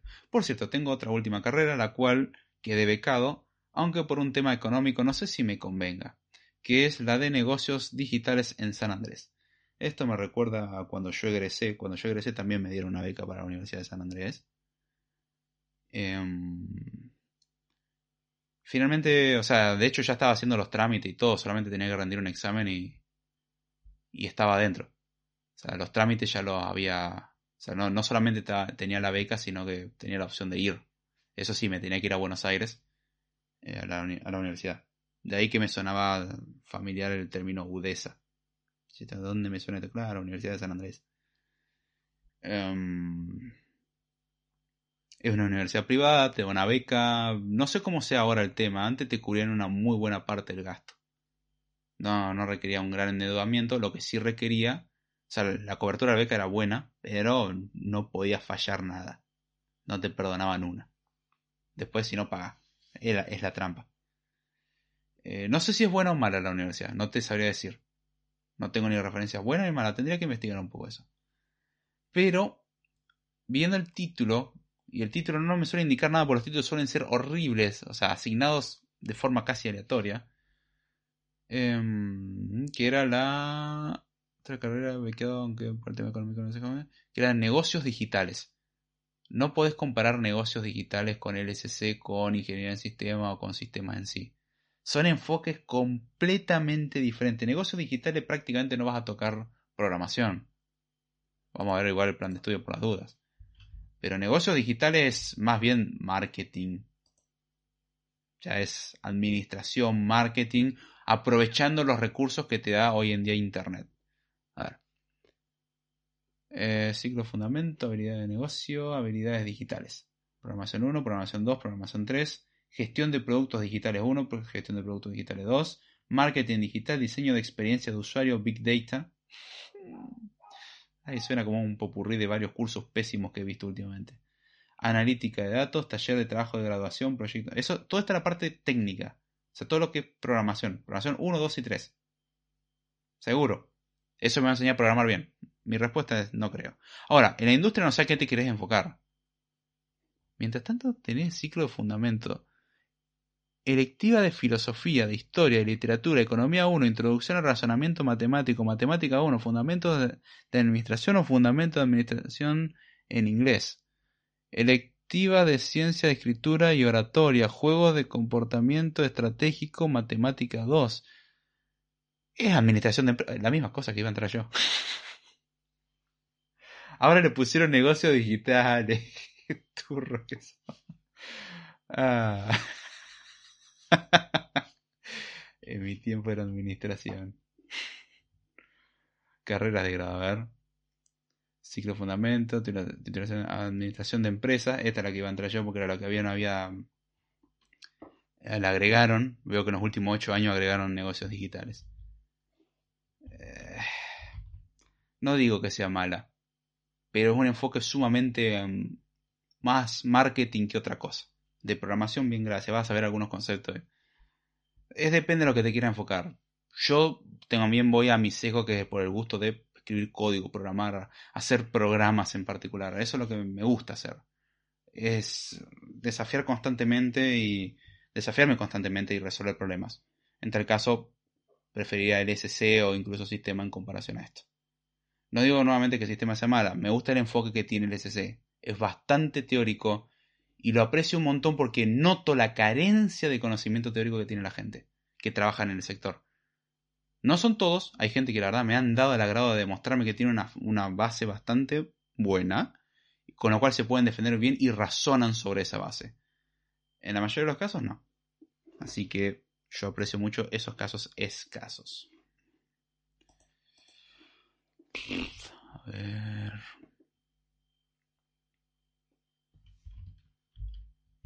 Acá voy a leer algunos comentarios del chat y luego sigo respondiendo al otro.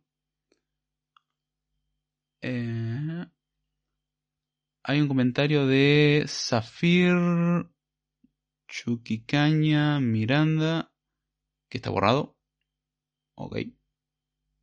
Bueno, no sé qué habrá dicho, me lo perdí. Igual puedo ver el historial del chat y volver a verlo después, pero... ¿Podrías hacer videos relacionados a páginas web? Claro que sí. ¿Podrías pagarme? yo no tengo ningún problema.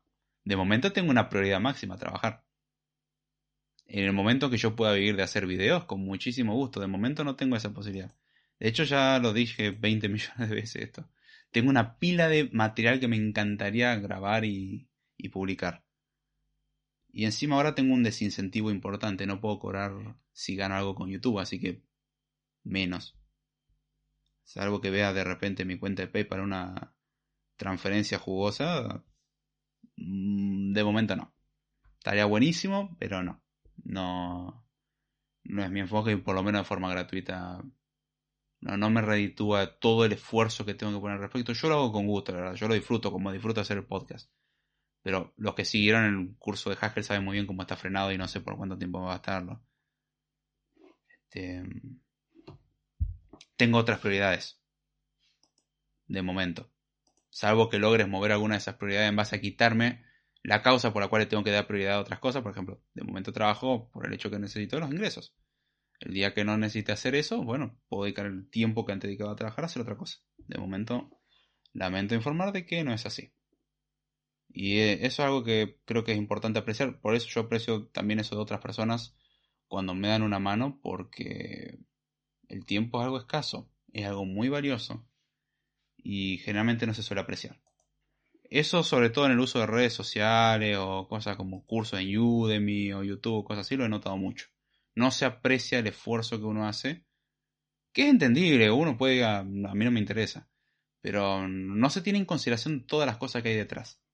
Uno cree que lo que se ve nomás es eh, el esfuerzo que tuvo y no, hay un montón de cosas que suelen quedar ahí escondiditas. Mientras tanto, si quieren hacer otras preguntas, pueden hacerla tranquilamente. La idea del podcast es responder a cualquier otra pregunta que surja. Si luego de esta pregunta no surge ninguna pregunta, bueno, paso a cerrar el podcast básicamente. Así que aprovechen. Voy a fijar si por acá. No.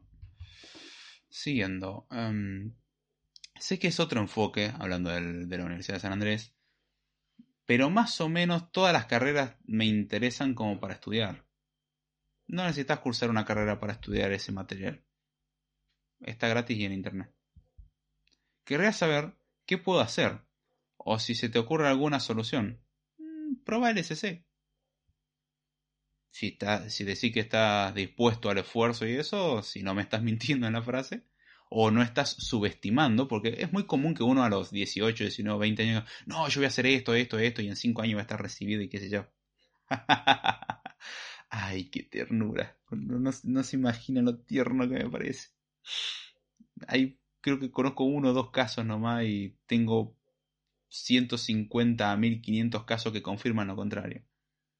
Así que, no. en general, ojo, uno puede ser excepcional. La verdad que me da mucho gusto juntarme con gente así. Porque uno puede aprender un montón, como, wow, esta persona hizo algo destacable, quiero saber cómo lo hizo. ¿Qué, ¿Cuál es su perspectiva al respecto? Capaz que puedo aprender algo que no estoy viendo. Así que está bueno eso. Generalmente yo entiendo que uno cuando empieza dice, no, yo voy a hacer esto, lo otro, acá. Es lo mismo mi perspectiva. En su tiempo me parecía que pedir una beca para ir a Francia en la carrera hubiese sido, o sea, era mi opción. O sea, aspiraba a eso.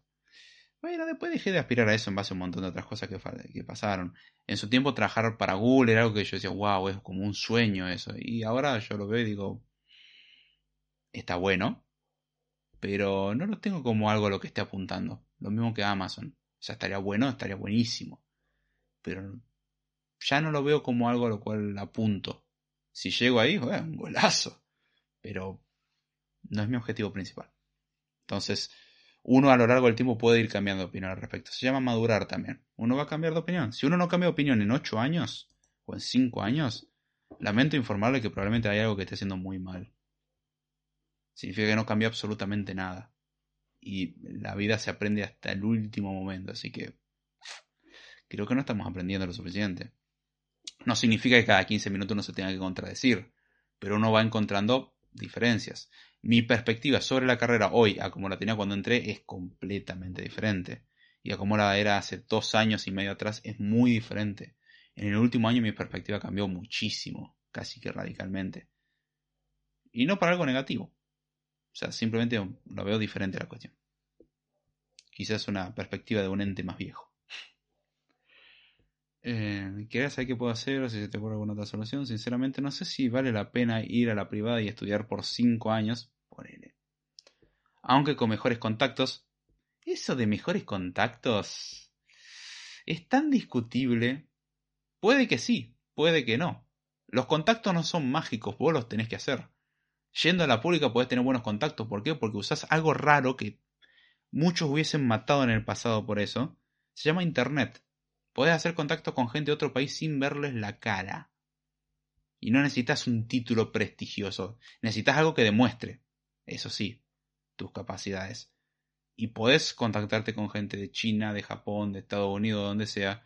Y eso es valiosísimo. Y no necesitaste ningún título ni pagar un solo centavo. Salvo el del servicio de Internet. Eh, obtener con mejores contactos, pero luego devolver un porcentaje en crédito prestado de crédito prestado. Porcentaje de crédito. O sea, estás pensando en pedir un crédito para estudiar. Preguntar a los estadounidenses cómo les sale eso normalmente. En Argentina pedir crédito, salvo que esté en pesos que sabés que se te van a devaluar. Mm. Que no estén atados a la inflación, por favor. Dale nada más. Si no, ni loco. Eviten la deuda a toda costa en lo posible. O si directamente me convenga eh, barajar entre las opciones de la universidad pública, la FIUBA o la FSN de la UBA. Mm, me parecen buenas opciones tanto la de la FIUBA como la de FSN. Yo me tiraría a ciencias de la computación por una preferencia personal. Yo considero que tiene un buen nivel, pero un detalle, cada universidad, cada facultad en Argentina que da ciencia de la computación, la da diferente, así que ese es otro error que yo cometí hasta que fui al primer congreso curricular de ciencia de la computación y descubrí que cada carrera lo daba como se le cantaba más o menos, o sea, tienen sus particularidades en común, pero en general hay cosas que las pueden enfocar muy diferentes. La de Rosario se centra mucho en una parte lógica, hay otras que se centran más en una parte quizás un poquitito más práctica. Cada uno le da un enfoque diferente a la cuestión. No es malo, es diferente, nada más, con sus pros y sus contras que yo, la contra que veo en el enfoque de la facultad donde voy yo, que es muy teórico en muchos aspectos. Para mí es positivo, pero hay veces que uno puede decir no encuentro el uso de esto. Así que queda un poco atado a esa cuestión, ¿no? Em, entonces, no sé, yo te recomiendo bajo el enfoque, así que querés una base fuerte, andate por el SC, es la más teórica de todas probablemente. Pero no sé qué quieres trabajar en la industria. O sea, si quieres trabajar más del lado de marketing, si quieres trabajar de desarrollo. Si es desarrollo, olvídate lo de negocios digitales. Anda cualquiera de las otras dos. Un millón de veces. Eh, si es para algo quizás em, de desarrollo, pero más enfocado al administrativo, me centraría en alguna de las carreras de sistemas. Y si es algo más enfocado a la parte formal y teórica, o sea, para tener la base. Y ojo, esa base no te enseña a programar en ningún lenguaje de programación normalmente te van a enseñar algunos lenguajes, pero no, necesariamente. A ver, yo trabajo como desarrollador mobile. ¿Quieres saber cuánto desarrollo mobile y programación orientada a objetos vi en la carrera? Cero. Cero. Nada. Absolutamente nada. Y es de lo que trabajo. Es a lo que me dedico. ¿Cómo lo obtuve? Quería aprender algo, me senté y me lo puse a aprender. Lo practiqué durante mucho tiempo y hoy en día trabajo de eso. Es simplemente eso. La carrera en ningún momento me enseñó Java trabajo en Java, en ningún momento me enseñó Swift, trabajo en Swift. No me enseñó PHP, sé tocar PHP de oído. No me enseñó C Sharp, sé tocar C Sharp de oído. Y así. No, hay un error tan grande en la concepción de una carrera que la carrera es la que te da todas las cosas y en realidad la carrera te da un montón de elementos y vos tenés que tomarlos. O sea, la carrera es como un depósito de herramientas o una caja de herramientas. Va, no, una caja no. Un depósito de herramientas. Vos tenés que ir agarrándolas. Vos la vas metiendo en tu caja de herramientas y las vas usando y vas aprendiendo a usarla, no te alcanza con tenerla nomás. La tenés que poner en práctica. Yo te puedo dar un cincel y cosas por el estilo y vos no vas a saber hacer una escultura. Que tenga la herramienta y que sepa que bueno, la tenés que golpear con un martillito por atrás no te hace que seas un buen escultor. Tenés que tomar ese cincel, tomar el martillito y darle. Las primeras cosas van a ser asquerosas y después, bueno, te puede hacer una especie de un David o algo así, y un miércoles aprendiste. esa gente sí que tenía una capacidad impresionante. Pero no hay truco. Nuevamente, es agarrar la carrera y estudiarla. Yo no sé si puedo confiar en tu palabra y decir yo, yo estoy dispuesto a todo por esto. Bueno, si, si, no, no es que no estoy diciendo que no sea capaz, estoy diciendo que no lo sé. Para saberlo tendría que verlo puesto en marcha eso. Hay que agarrar, sentarse y estudiar una carrera y listo y ver lo que sale. Con el tiempo puedes darte cuenta que, ah, quizás esto no era lo mío, o no me interesa este enfoque, me gusta más este otro enfoque. Sí, entiendo la presión de, bueno, tengo la opción de una universidad privada y, prestigiosa. Este, um, yo, la UBA creo que tiene un buen nivel a ese respecto. Um, pero bueno. Está en vos en elegirlo. Yo elegí no ir a, a la UDESA en particular. No me arrepiento, la verdad. Eh, no me imagino prácticamente mi vida eh, en base a un montón de cosas que han pasado desde entonces. Este podcast primero no existiría, partamos de esa base porque no hubiese estudiado computación. Y hubiese estudiado algo porque la beca lo cubría, no porque yo quería. Y la verdad que no, no me arrepiento de, de haber entrado al SC. Es increíble los efectos secundarios que ha tenido, positivos y negativos. He aprendido un montón, estoy más que agradecido con eso. Yo en particular lo que te recomiendo, no sé, fíjate la que te convenza más, no hay mucha cuestión. No sé qué, tampoco sé a qué te querés enfocar específicamente. Eh, si algo, ya te digo, más mercado técnico o algo más enfocado a la administración de un proyecto o algo más enfocado a la parte pura y dura de programar. Sentarte y programar y programar y programar y ser bueno en eso son enfoques muy diferentes, tenés que elegir a cuál quieres apuntar. El SC no te obliga a ir a, a la investigación. M aquí. Solamente te incentiva fuertemente. O sea, te empuja mucho porque es a lo que apunta. Es como vos querés aprender matemática básica y te vas a una carrera de profesorado de matemática. O querés aprender matemática un poco más avanzada, quizás, mejor ejemplo y vas a un profesorado de matemáticas y vas a decir, yo no quiero ejercer como docente, pero quiero aprenderlo. Bueno, podrías ir al profesorado de matemática y aprender matemática y te quedas con lo que te interesa, aprender matemática. La parte de enseñanza, sí, bien, gracias, deja fuera ya está. No te interesa eso. O después puede que descubra de que, pucha, está bueno esto.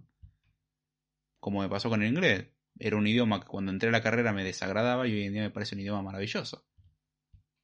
Según otros es un idioma opresor y capitalista, pero eh, aprenda a disfrutarse de los beneficios que te brinda. Uf. Mira por qué manera hablar, ¿eh? Mm, bueno, no sé si queda alguna pregunta. ¿Alguien en el chat quiere hacer alguna pregunta? La idea es que pueden preguntar. Si no leo un último comentario que me habían dejado en un video que no lo contesté y me siento culpable por no haberlo contestado. Hay un montón de comentarios que no he contestado. Pero este me causó un poco gracia y dije, pues vamos a responder esto. No tiene mucho que ver con programación, pero me causó... Así que bajo mi criterio es. Si después de este comentario nadie escribe nada más, bueno, es momento de irnos.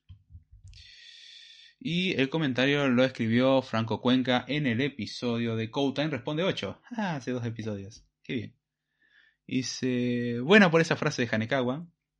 Ah, sí, el que no lo sepa, la frase de Hanekawa era, eh, yo, no soy, yo no lo sé todo, yo solamente sé lo que sé.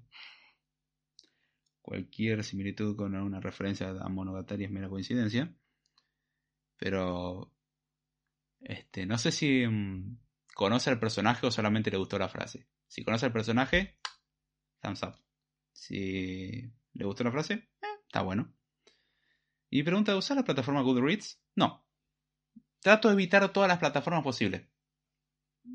Uno se vuelve muy dependiente de los servicios y justamente lo que, lo que menos quiero es generar más dependencia de la que uno ya tiene.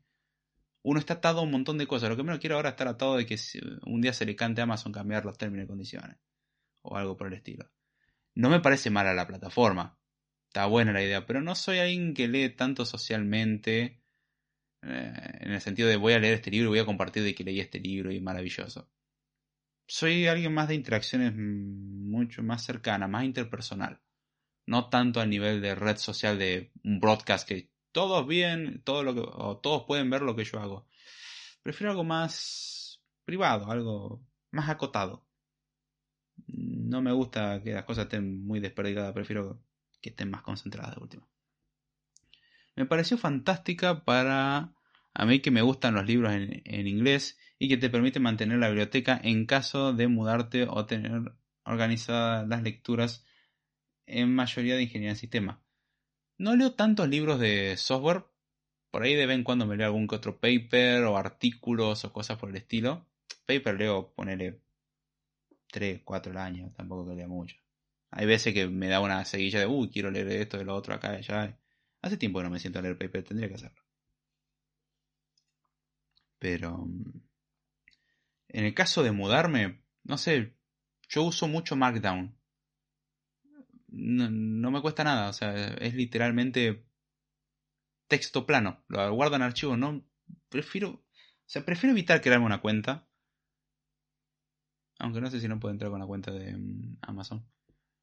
Pero prefiero evitar crearme una cuenta. Prefiero evitar dejar información que uno diría no es información importante. Sí, pero puedo evitarlo tranquilamente y lo puedo tener en un archivo local. El cual tengo backupeado al cual no pesa nada, al cual no me tengo que acordar ninguna contraseña, y lo accedo de ahí. No estoy diciendo que Goodreads es una mala opción. Es una buena opción. Yo no le sacaría jugo. Puedo agarrar y usarlo de última para leer que leo otras personas y decir, mmm, capaz que tenga que leer eso. Porque me interesa ese tema. Yo sé que la persona tiene un buen criterio al respecto y puedo confiar en su criterio. Para ese aspecto me resulta positivo. Pero para uso personal yo no lo usaría. Sinceramente, no tendría ese problema. Aunque me mudara en este momento, me llevo mi disco rígido y se terminó. Charán. Este, como que fin de mi problema. Es económico, no cedo información a nadie, no requiere prácticamente esfuerzo. Compartir todos los libros que leí y mis opiniones al respecto es tan fácil como copiar un archivo. Mantengo una versión centralizada, listo. Fin de las complicaciones. Me, me gusta que haya, redundancia, gustado el comentario de Hanekawa. Me alegra saber que eh, la recomendación, que alguien recomiende Goodreads. Yo lo había, de hecho, yo conocí Goodreads por el podcast de Mentes Literales, podcast recomendable sobre literatura, muy bueno. Van a pasar unos momentos muy divertidos, el podcast muy ameno, pasen por allá. Hace cuánto que no le hacía publicidad a Ani y a Mix. Serio, pasen, está bueno. Cómo me canto de risa con el podcast. Ay, son buenísimos. y tiran recomendaciones muy buenas. Son obviamente más al estilo novela, algo para distenderse. No son libros técnicos. Pero lo hacen muy ameno. Hay géneros que la verdad no me interesan en lo absoluto y han hecho que diga, mm, me lo vendieron tan bien que hasta lo leería. Este, está buenísimo. Así que pasen por allá, son re buena onda. Sigan a Analopsis, sigan a Mistega. Tienen buenas recomendaciones, sobre todo de literatura en general. Por ello conocí Goodreads. Pero de ahí más no. Creo que tengo una cuenta nomás. Y fue por otra cuestión que mejor ni la comento. Fue por una broma nomás. Este, pero. no, no lo uso. Está bueno el dato, eso sí pero prefiero evitar el depender de otro servicio más de más de los 100 otros 50 servicios de los cuales ya dependo. Como uno menos, gracias. Adrián Turk dice, comenten más. Ok. Este, mm, así que bueno, responde a ese comentario. Después voy a poner ahí como, che, te respondí ahí. Sé que te tendría que haber respondido antes, pero me gustó el comentario. Sobre todo por la mención de Hanikawa. Y después Agustín Samper dice, hace un tiempo vi en la facultad en competencias de programación. ¿Estuviste o participaste en alguna? Y si estuviste, ¿qué te parece? Sí, la programación competitiva. Mm, estuve. No llegamos muy lejos porque tampoco le dedicamos mucho tiempo. O sea, para estar en la programación competitiva tenés que estar eh, entrenando constantemente. Es como ser físico-culturista, pero de problemas de algoritmia ser físico-culturista en cuanto a musculatura y el problema de algoritmia en cuanto a competencias de programación. Porque es eso. Muchos dirán, bueno, si sos bueno en competencia de programación, sos buen programador. sos bueno en resolver problemas específicos algorítmicos. No te hace bueno desarrollando un sistema. Obviamente, el tener una buena capacidad de resolución de problemas bajo presión es algo deseable y en ciertos contextos es útil, pero no es útil en todos los contextos. Por ejemplo, un desarrollador web, o sea, para desarrollar web no serviría normalmente porque no resuelve problemas algorítmicos complejos. Lo que hace es más trabajar con algo estético y algunas funcionalidades mucho más sencillas. Eh, es interesante la experiencia. Te pone presión, es interesante, puede ser divertido, salís quemadísimo después de eso probablemente, sobre todo si no estás acostumbrado. Está bueno como una práctica, pero para dedicarte realmente, va a dedicarte para ir a competencias realmente a competir en general, requiere de entrenamientos. O sea, como entrenarías para hacer un deporte, acá lo mismo. Entrenás para la competencia de programación, resolviendo un montón de cuestiones algorítmicas. Están buenas las competencias, me, gustan. He participado en una o dos nomás. No he llegado muy lejos, ya le digo, por cuestiones de que tenías que estar 6 u 8 horas y literalmente el horario era un límite para nosotros, porque vivíamos en lugares diferentes. O porque teníamos que hacer otras cosas como estudiar supuestamente la carrera que estábamos estudiando, ¿no? Eh, ahí conozco a, varios justamente que hicieron las competencias de programación, le fueron muy bien y bueno, gracias a demostrar esas capacidades ahí, se fueron y están trabajando en otro lugar. Se terminó. O sea, esa, fue su forma de demostrar sus capacidades. En otra es hacer proyectos. Y así. Este, es una experiencia interesante. Es es sumamente desafiante, es la idea, es una competencia, pero tan, tan buena. El error de la mayoría de las personas es pensar de que eso te hace un buen desarrollador de aplicaciones o un buen desarrollador backend o cosas así. Sirve para ciertas cosas específicas, es muy útil. Pero mm, para cosas en general que uno hace, no. Es más específico. Y también sirve para seguir haciendo competencias, obviamente. Y así una y otra vez. Pero es algo para lo cual te tenés que mantener en forma. O sea, al que no le gusta hacer deporte, esto tampoco le va a gustar, probablemente. O mejor dicho, al que no le guste la constancia que requiere el deporte, esto olvídeselo. Requiere la misma constancia. Salvo que uno sea un tremendo iluminado. Pero en tal caso, no estaría preguntando cosas acá de cómo puedo, qué carrera estudio para obtener un buen trabajo. Yo hubiese conseguido un buen trabajo en base a haber hecho eso. O sea, haber utilizado la capacidad que ya tiene en vez de ir a buscar a otro lugar.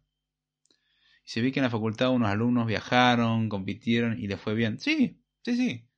Ahora, llegar a ese nivel requiere de una preparación bastante importante. Yo también los conozco, son casos cercanos míos.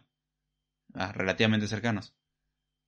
Eh, son unos grosos en eso. Les sale, pero muy bien. Y también depende un poco de la suerte en ese momento. Es bastante azaroso. Porque literalmente te puedes bloquear, o sea, no lo controlas eso. En ese momento te bloqueas y aunque vos seas buenísimo resolviendo problemas, te bloqueaste y si te llegaba a bloquear resolviendo un problema, ya estaba condenadísimo. Es muy difícil salir de eso. A que haya experimentado el burnout sabe muy bien de lo que estoy hablando. Eso ya es un bloqueo constante. Pero... Sí, sí, es, es algo interesante. Em, y lo, a ver. Si capaz que pruebe la experiencia como hiciste vos, a ver qué onda. Yo fui porque me invitaron. Dijeron, che, vamos, vamos a juntarnos, necesitamos una persona más. O, che, vení, vamos, vamos a ver qué onda. Está bien, no tengo ganas, pero vamos a ver. Estuvo interesante. La verdad que no me parecía algo interesante al principio, después dije, mm, fue como cuando hicimos el curso de RCP. No fui esperando muchas cosas, pero salí más que satisfecho. Acá más o menos lo mismo. No esperaba mucho, pero como que estuvo bueno. Me arrepiento no haber ido aquel día en donde sirvieron una cantidad de comida descomunal según me comentaron. Ah, cómo me Eso me sigo arrepintiendo hasta el día de hoy. Pero bueno, además... este... Requiere dedicarle mucho tiempo. O sea, la misma dedicación que le tendrías que dar a la carrera y un poquitito más, es la misma que le tenés que dar a estas competencias. Constantemente, no te puedes dejar estar. Por lo menos una vez por semana darle duro y parejo. Eh, pero sí, es resolver problemas. Te van a plantear varios problemas y bueno, tenés que resolver, tener límite de tiempo y bueno, tenés que plantear eh, un programa al cual supuestamente resuelve el problema y listo. Generalmente son algunos lenguajes, está acotado a algunos lenguajes, etc. Suele generar, ya les digo, la confusión de eh, te va a ser un excelente desarrollador de software. No, te va a ser un bueno eh, resolviendo cosas con algoritmos. Vas a ser bueno haciendo algoritmos. Pero hacer algoritmos es solamente una parte de programar. Requerís otras capacidades. Es cierto de que ser ágil en uno te ayuda muchísimo en lo otro. Pero no significa que escribas buen código. De hecho, puedes escribir código horrible y mantenible. Así que no te ayuda eso tampoco. Así que bueno. No me acuerdo si te había saludado antes, Agustín. No, no te saludé antes. Hola, Agustín, ¿cómo vas? ¿Todo bien? no sé si tienen alguna pregunta más o ya con esto podemos ir redondeando nomás. Em, voy a poner esto en mute. Uy, una de la mañana, qué ganas de irme a dormir que tengo. Mañana me tengo que acordar de Don't Save. Em, mandar el episodio a las personas que hicieron la pregunta, si lo pueden escuchar.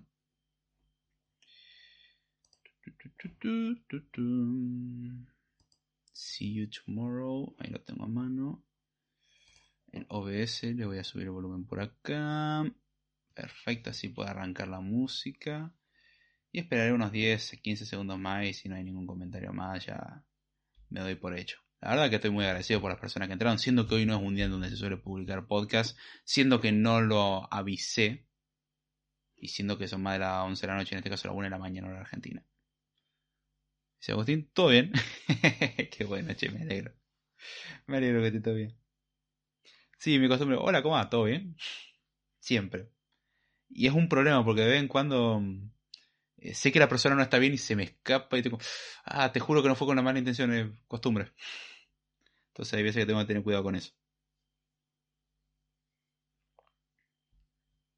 Este, el cómo estás de última es un poco más aceptable en esas condiciones. Detallito pavote, pero dependiendo de la persona se le puede tomar un poquitito mal. Ah.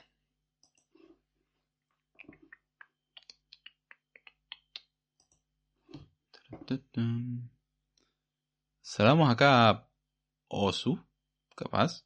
No sé cómo se lee eso. ¿Cómo leo eso? Hola, no te conozco. Yo tampoco. ¿Cómo va? ¿En qué te puedo ayudar?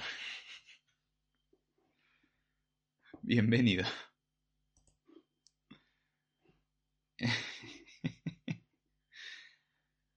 No sé si tenés alguna preguntita relacionada al tema o, o algo por el estilo.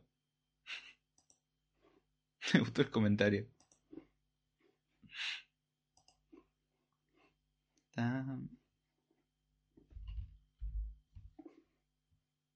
No sé, XD. Me gusta el uso del XD de esta persona. Me recuerda a mí. Pero, ok, si no hay ninguna pregunta, voy cerrando el podcast. Este, por las dudas, el podcast es sobre programación. Hoy respondí preguntas de programación. Estaba buscando. Ferman responde y me salió tu directo. ¿What? ¿Qué será eso? A ver. Ferman responde. I not like before. No, o sea, Ferman Flow. ¿O es otro? Mm. Si estaba buscando a Fernando te metiste en cualquier lugar, no. Eh, lugar equivocado en tal caso. Pero bueno, ahora sí, voy cerrando. Gracias por pasar. Si te interesa la programación, tenés un repertorio de episodios a la espera de que los escuches. Em, pero bueno, por ahora voy cerrando. Así que bueno, espero que hayan disfrutado del episodio como podrán observar, pueden mandar preguntas por interno, por correo electrónico, eh, por Telegram o por donde sea. Puedo ser un poco lento en responder las cuestiones. Espero me tengan un poquitito de paciencia en tal caso. Si quieren participar en vivo, de la misma forma lo puedo hacer, siempre y cuando sea acorde a los temas que normalmente solemos tratar. Y bueno, esperemos que nos veamos en el próximo episodio. Espero que les haya gustado, que les hayan entendido. Las redes sociales, medio contacto, etcétera. Las redes sociales ni siquiera, medio contacto. Están en la descripción los medios para contribuir en la descripción. Y bueno, ya sé mucho más. Con esto me despido. Espero que les haya gustado y será. Hasta la próxima.